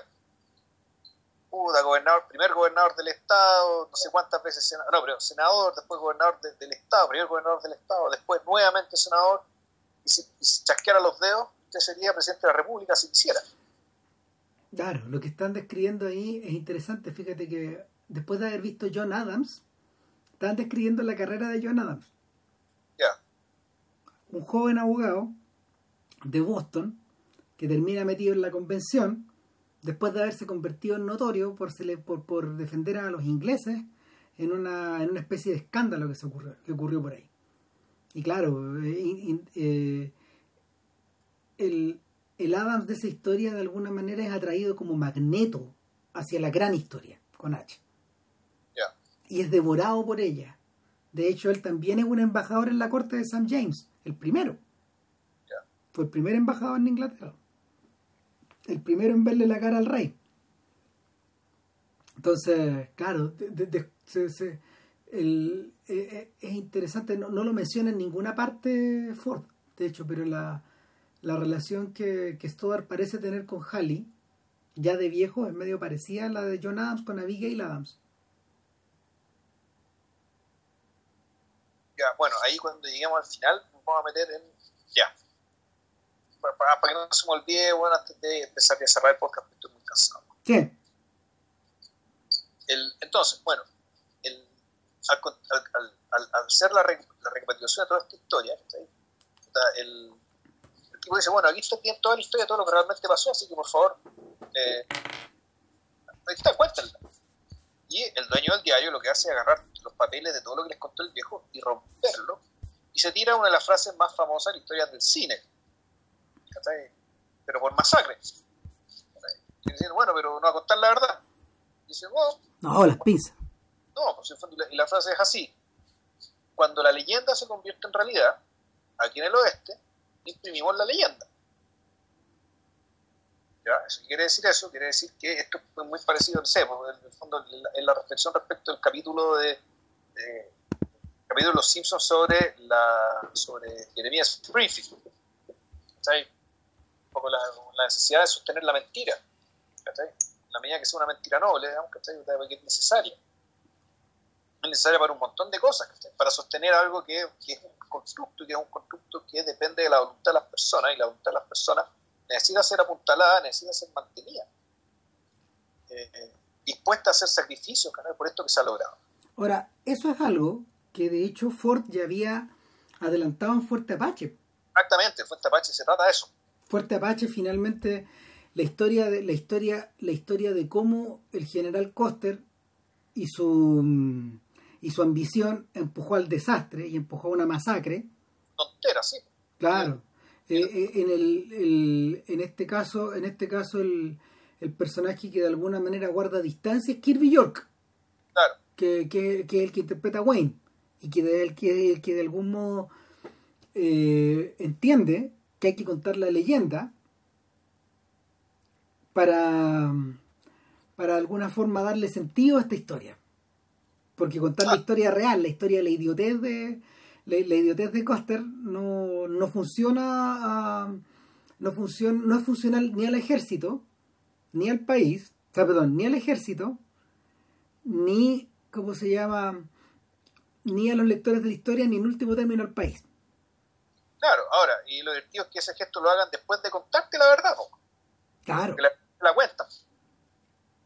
Entonces, el, ahí, claro, hay una relación ambivalente respecto de que, eh, respecto de, bueno, qué es lo que te, o sea, te cuentan algo, y al mismo tiempo te dicen que eso que te contaron no debería ser contado.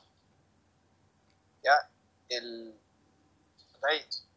entonces, ¿qué es más o menos lo que pasa? Y es más flagrante aún en el caso de en el caso del, general Coster, porque en este caso, por último, tú tienes que el hombre que mató a Liberty Balance, claro, un hombre que se hizo famoso porque mató a Liberty Balance, pero que en realidad lo mató y por lo tanto siempre fue fiel a sí mismo, trató de serlo. El, en cambio, claro, el general Coster lo que está diciendo es que está demoliendo digamos, una figura pública, una figura importante, un héroe. El, ahora, hay que decir que, aquí podemos entrar a hablar del origen de, que esto no es una historia real. Que yo sepa, no hubo un Ransom Stoddard. No, no, esto es, un, esto es un cuento, de hecho. Un cuento de una señora llamada eh, Dorothy M. Johnson, creo que era. Dorothy Johnson, si mal no recuerdo. Que, es la, que es la misma autora que hizo. La misma autora de un hombre llamado Caballo. Y otros cuentos más del oeste. Me parece un personaje no sé si es importante, pero que sí, cuya imaginación sí nutrió las películas. O sea, Ford utilizaba muchas de estas narraciones como para como base para las historias y eh, él, utilizaba al mismo tiempo un escritor para hacer estos guiones, que era James Warner Vela. James Warner Vela es el autor también del guion de The Searchers. Nada menos. Basado en la novela de Alan LeMay. Entonces, el lo, lo, lo que lo, o sea, lo, lo, que lo que va de fondo ahí es que probablemente yo no he leído el cuento pero probablemente probablemente se inserta un poco en esta lógica media martuiniana de de, de historias que están contadas dentro de otras pero al mismo tiempo de, de mitos que se van apuntalando a costa de otros a costa de verdades ahora Ford lo está utilizando ya Ford, Ford lo está utilizando en el máximo scope posible con la mayor amplitud posible a esta altura. Y es, y es, por eso que es por eso que la película termina como termina. De hecho, después de después de terminar de contar esta historia, un Stoddard visiblemente abatido vuelve al, velo, al, al, velatorio en la pieza del lado y le dice a Halley que hay que irse. Ya es hora de irse. O sea, ya es hora de que cerremos este otro teatrito que abrimos recién. Y y le pasa unas lucas a Pompey y le dice que nos vamos a ver luego. Por cualquier cosa me mandáis a llamar. Eh, y Pompey no quiere aceptar la plata, digamos, pero, pero finalmente el tipo le dice pork shop money. ¿Cómo se llama? Eh, equivale a esto es plata, para la comida, es plata, es plata para que te gastes. Y corte y van arriba el tren ya. O sea, en el fondo también es una especie de, tendría que ser como la especie de, es como la pensión para la viuda también. Es un poco, sí, pero es que no hay viuda. es, la viuda, es, Pompey. La viuda es Pompey. Sí. No, no, es, no, es que sea relación homosexual ni nada menos, pero en el fondo era su hermano, o sea, él... Sí, sí, claro. Yo, sin nada. Eso es lo que uno entiende, que no, no formó familia, nada, claro. que fue, acompañó a este weón todo este tiempo. Ahora, ahí hay cosas que no calzan, de hecho, porque, porque el Stoddard sabe que fue a ver el ranchito, la Halley, en algún momento. Exacto. No, es que ahí empieza, ahí, están otras capas, está la capa de, que, por ejemplo, de que, el, de que en algún momento, o mejor dicho, Halley en realidad nunca dejó de amar a Tom, a, Tom Porque mal que mal, la persona, a la persona Tom Tonyford, porque mal que mal, su relación con, con, con Ransom era, era, era el seguir a una especie ideal, una promesa que, trascendía a lo humano. Y de una gratitud infinita.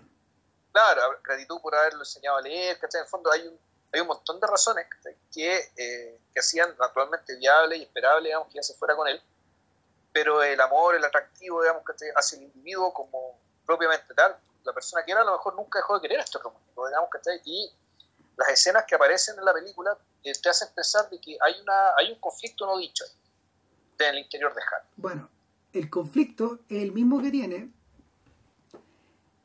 eh, el mismo que tiene la cuñada de Ethan Edwards cuando Ethan llega después de muchos años a este rancho en Texas. Con Debbie, sí. Claro, claro, donde, donde en el fondo llega donde su hermano, que está casado con la novia que él tuvo de joven. Y efectivamente, el que se da cuenta ahí es el predicador, el juez, el juez predicador, Josh Priest. Eh, eh, el personaje de. ¿Cómo se llama? ¿Cómo se llama este actor? Eh, bueno, se me fue el nombre. El, y claro, y este, este personaje cuando, cuando, este, cuando la mujer cuando la mujer ve cómo ella está limpiando el sobre todo de Ethan Edwards y con el cariño que lo trata, es como si estuviera acariciando a Edwards. aquí hay otro cruce con este, con esta, con estas cosas que están como, están como enterradas. Y espérate, hay otro cruce más. En la escena, en escena, en escena inicial, la de la, la de la carreta, cuando van hacia el rancho de Donifon, y que es una escena que se repite de la misma forma en distintas, en distintas, con distintos personajes y en distintos momentos de la película, y es una escena, de hecho, que Sergio Leone cita a la pata de la cueca en Eras una vez en el oeste, cuando Claudia Cardinales se sube arriba de una carretita y, empieza a sonar la melodía de la melodía principal de la película y, y, Leone corta a un extraordinario plano general donde ves una tormenta de polvo al fondo, reminiscente también de las tormentas de polvo que alcanzamos a ver en los filmes de Ford, sobre todo en, en The Searchers, suena una melodía. Esta melodía, mira. Suena esta melodía.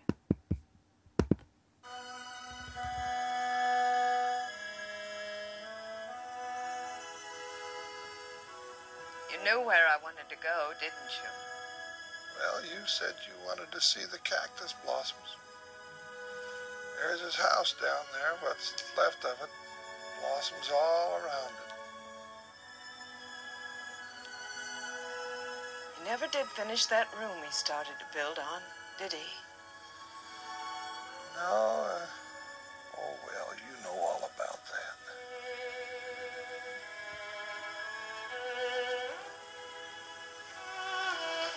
There's a love living there.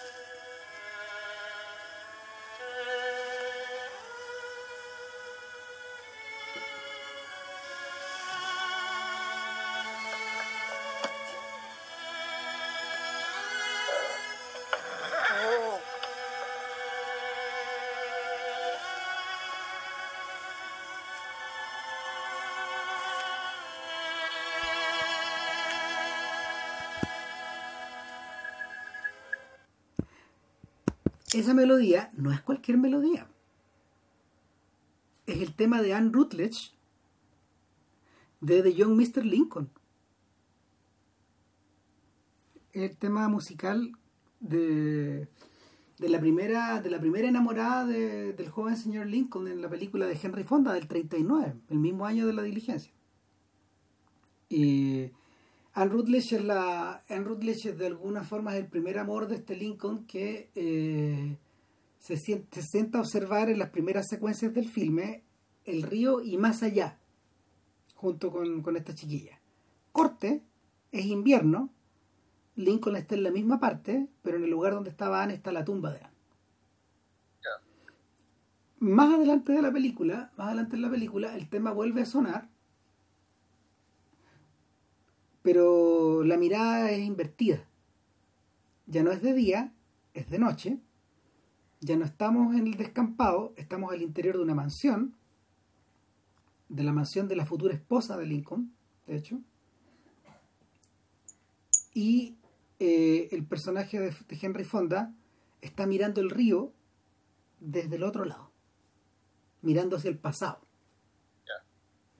a lo que no está, que es precisamente lo que el personaje de Halley hace al, al- al- pedirle a Link que le rescate una florcita de cactus de este jardín que no fue, que no fue el de ella en el fondo, en estas ruinas. Y. Está, eh, es algo que está, está- es algo que está escondido en la película. Y que el joven Peter Bogdanovich, creo que fue él, sí, le señaló a Ford, oiga, ¿y por qué? Como un año y medio después, de hecho, del estreno, cuando lo estaba entrevistando en, la, durante el- en, la- en los días del rodaje de, de, Otoño- de Otoño Cheyenne. Oiga, pero ¿por qué, ¿por qué incluyó la canción de Ad Rutledge en esta escena? No me diga que es casualidad. Ándate a la chucha. le digo. Viejo si son weón. Claro, pero, pero precisamente es un momento de profunda emoción donde, eh, donde el propio Ford eh, retrocede, no sé, retrocede veintitantos años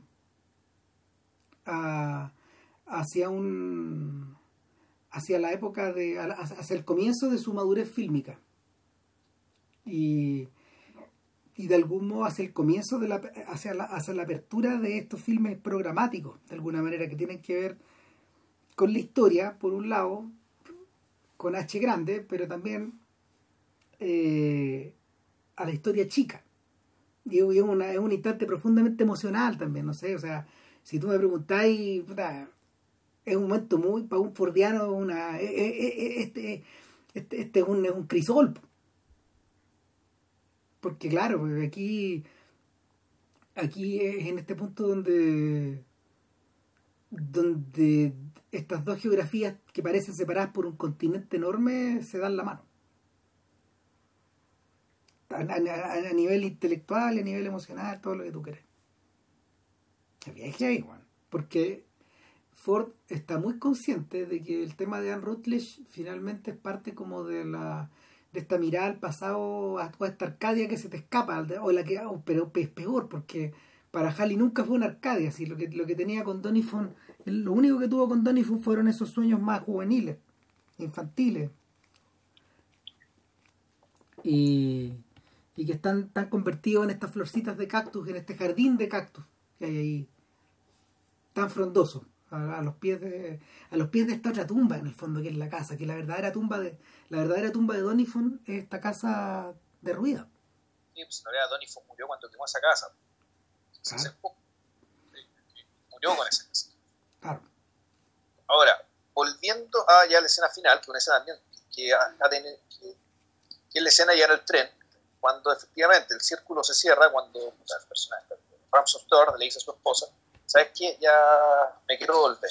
cortemos Quiero- cortemos esto cortemos cortemos el circo Claro, o sea, paremos la cuestión y, y, y- y en el fondo, claro, puta, quiero volver a vivir acá, más que mal quiero vivir en mi propia obra. Quiero, quiero vivir un eh, en un lugar que en cierto sentido fue moldeado por mí. Ya, no lo dice así, pero bueno, eso es. Eh, eh, el momento es el momento en que John Adams después de abandona abandona un Washington que está en construcción que es un lodazal básicamente ¿ya? Y, y, y pensando que se va a morir ¿no? se va a Peacefield que es su, es su villa grande.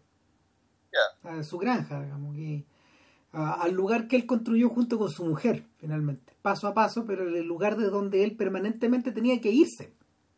Cada vez que era requerido para o estar en Filadelfia o en Washington o en París o en Holanda o en Inglaterra. Es un poco eso Entonces, pero claro, en, ese momento él dice eso, de ahí, y, y llega. El, en algún momento llega el maquinista que le dice, bueno, señor, hemos, hemos, eh, hemos, hemos dispuesto todo para usted. Pues yo, hemos hecho esto, esto, hemos esto, logrado que el tren de no sé dónde se retrase para que lo espere, pues, maestro. espere para que pueda llegar a, a Washington, qué sé yo. Puta, muchas gracias.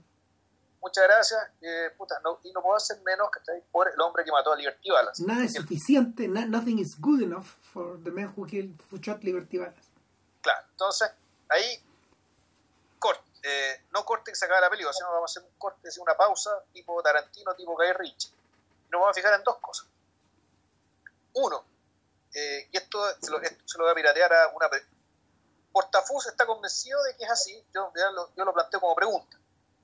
Portafus está convencido de que el, el, el rostro impávido de la esposa, al escuchar esta palabra, estas palabras, y ante el abatimiento de, de, Rand Stewart, ante ante, el hecho de que mencionen ese asesinato, te revela que la esposa nunca supo la verdad. ¿Ya? Eh, Portafú está convencido de que el, el- secreto que está detrás en esto es un secreto tan grande que el sujeto nunca se lo contó ni siquiera a su propia esposa.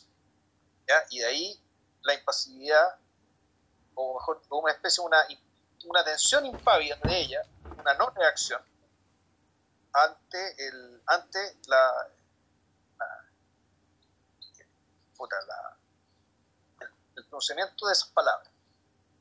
¿Ya? Yo creo que, yo no estoy tan seguro de que sea así, yo tengo mis dudas. Yo creo que no. Yo tengo mis dudas porque el, al principio, cuando, el, cuando están yendo al funeral, en algún momento, ante no me acuerdo qué, qué estímulo, ella mira a, ella mira a, a Stoddard de una, con una especie, con una, con una intensidad que uno podría atribuirse al hecho de saber el secreto, de saber lo que ocurre, de que ella es cómplice. Yo creo que ella sabe. ¿ya? Pero es un súper buen punto el que hace con Portafú. O sea, es, es un, buen, un, buen, un buen ejercicio de observación y de, y básicamente de deducción a partir de lo que está observando. Igual, igual es una hipótesis plausible. Sí. Yo creo, yo creo que hay otras partes de la película que te pod- podrían desmentir eso. Y ese, es, ese es mi punto uno respecto del de el, co- el congelado que estamos haciendo ahora que se acaba la película. El otro, que es lo realmente inquietante de esta cuestión, es que el personaje Stuart baja la cabeza, ¿cachai?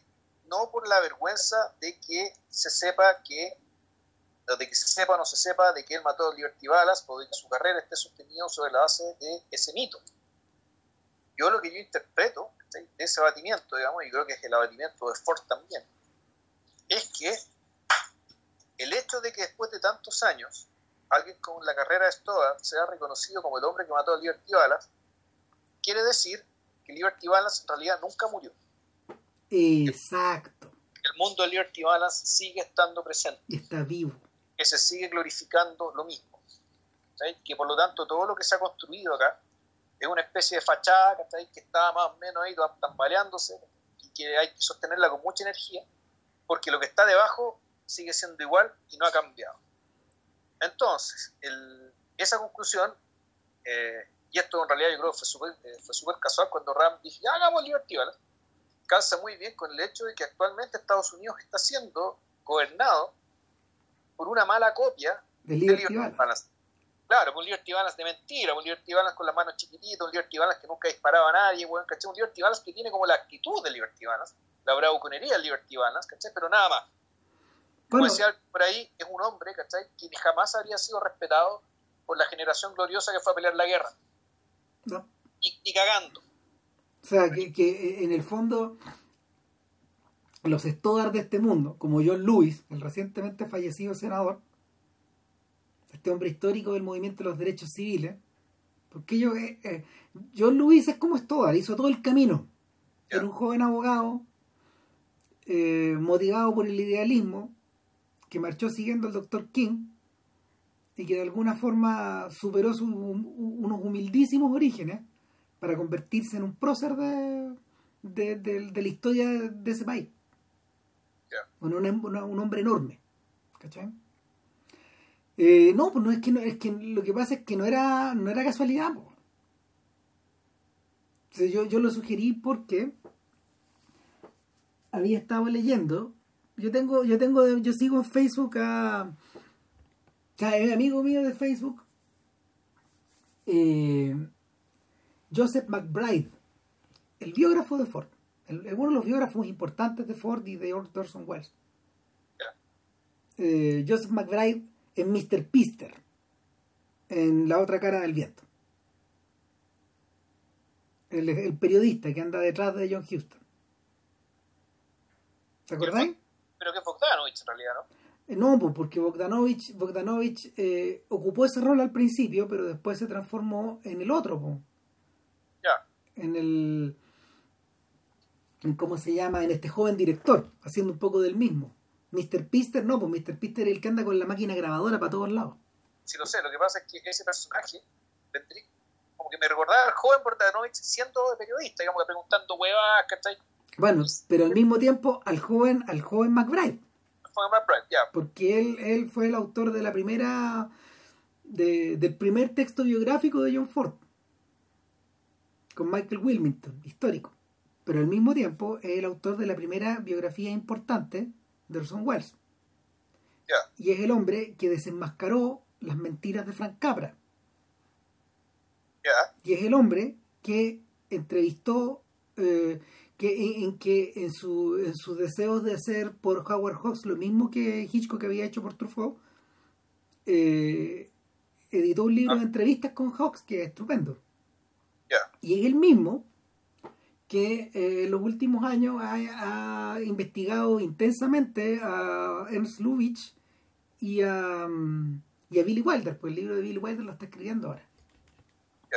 Entonces, eh, no sé, ca- de hecho, el día que cumple años yo a, a, a McBride le mando una postalcita de John Ford. po.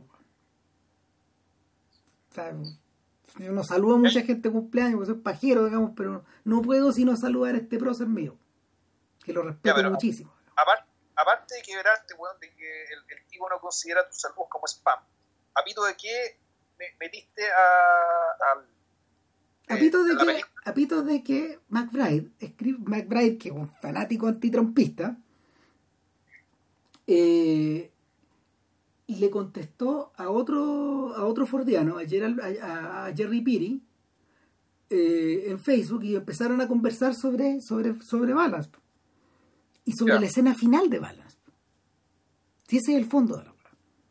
Ya, y, y conversaron conversaron eh, conversaron en torno a la, a la- a las dos reacciones de esta escena final. El mutismo absoluto de ver a Miles y esta mirada abatida de de, de James Stewart.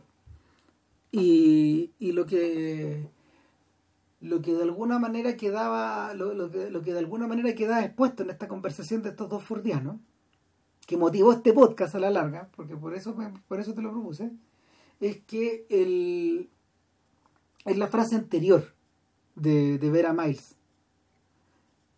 Es increíble cómo ha cambiado este país donde antes había un desierto este desierto en el que yo viví este desierto donde yo solo veía flores de cactus y nunca vi una rosa de verdad. ¿Te acordás de esa frase de la película?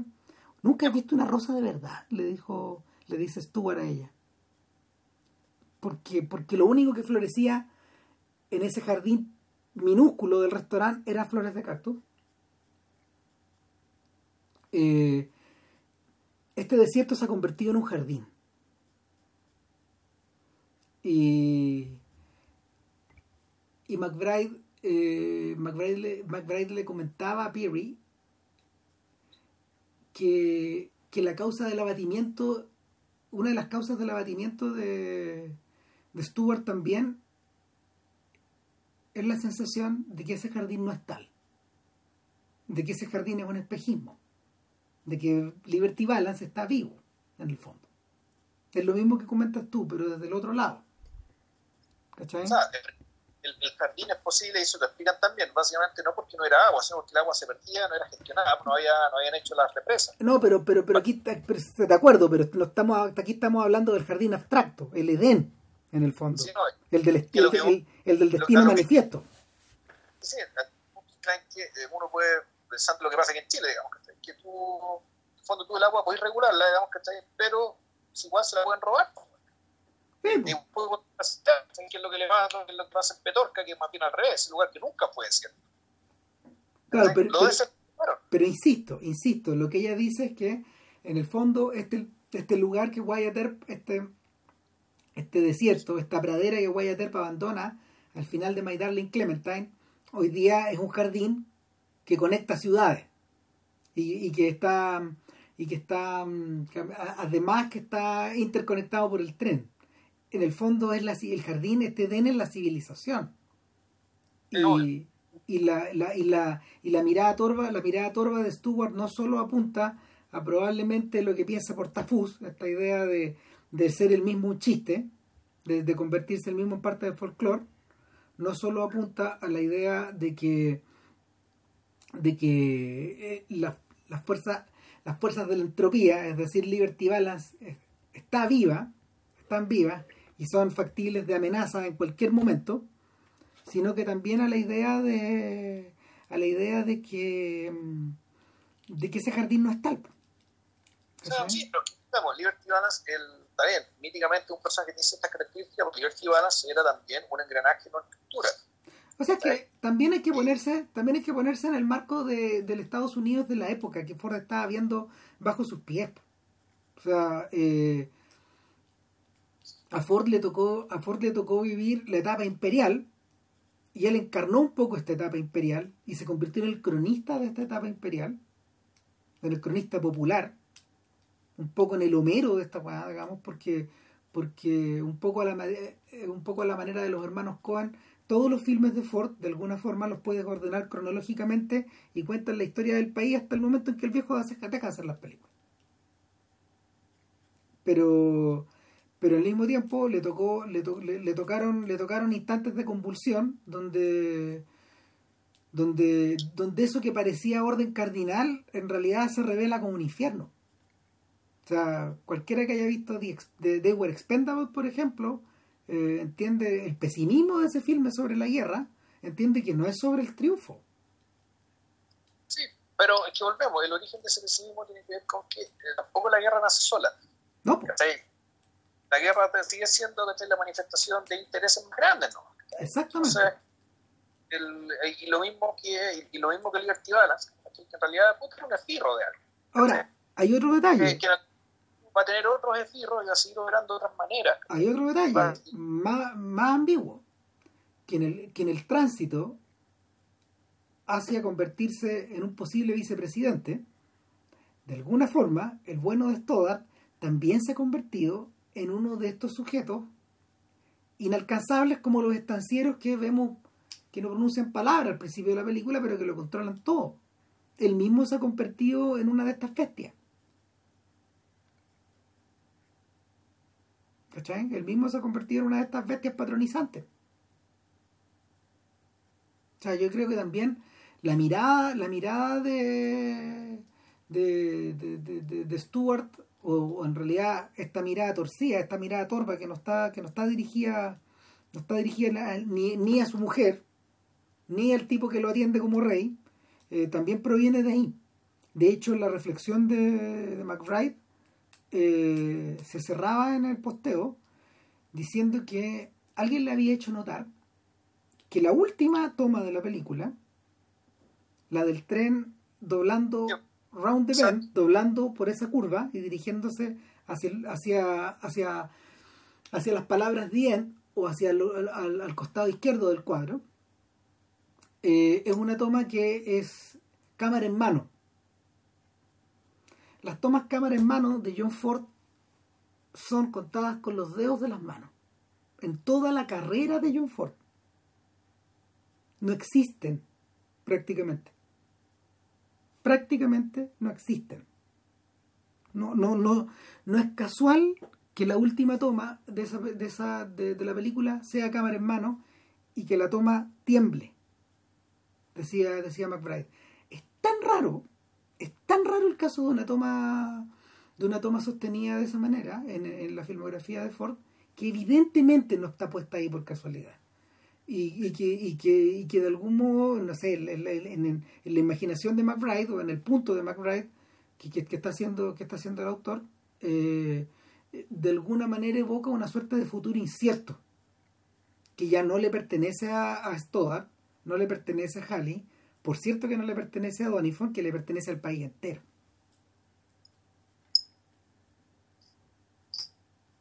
Es bien interesante la idea.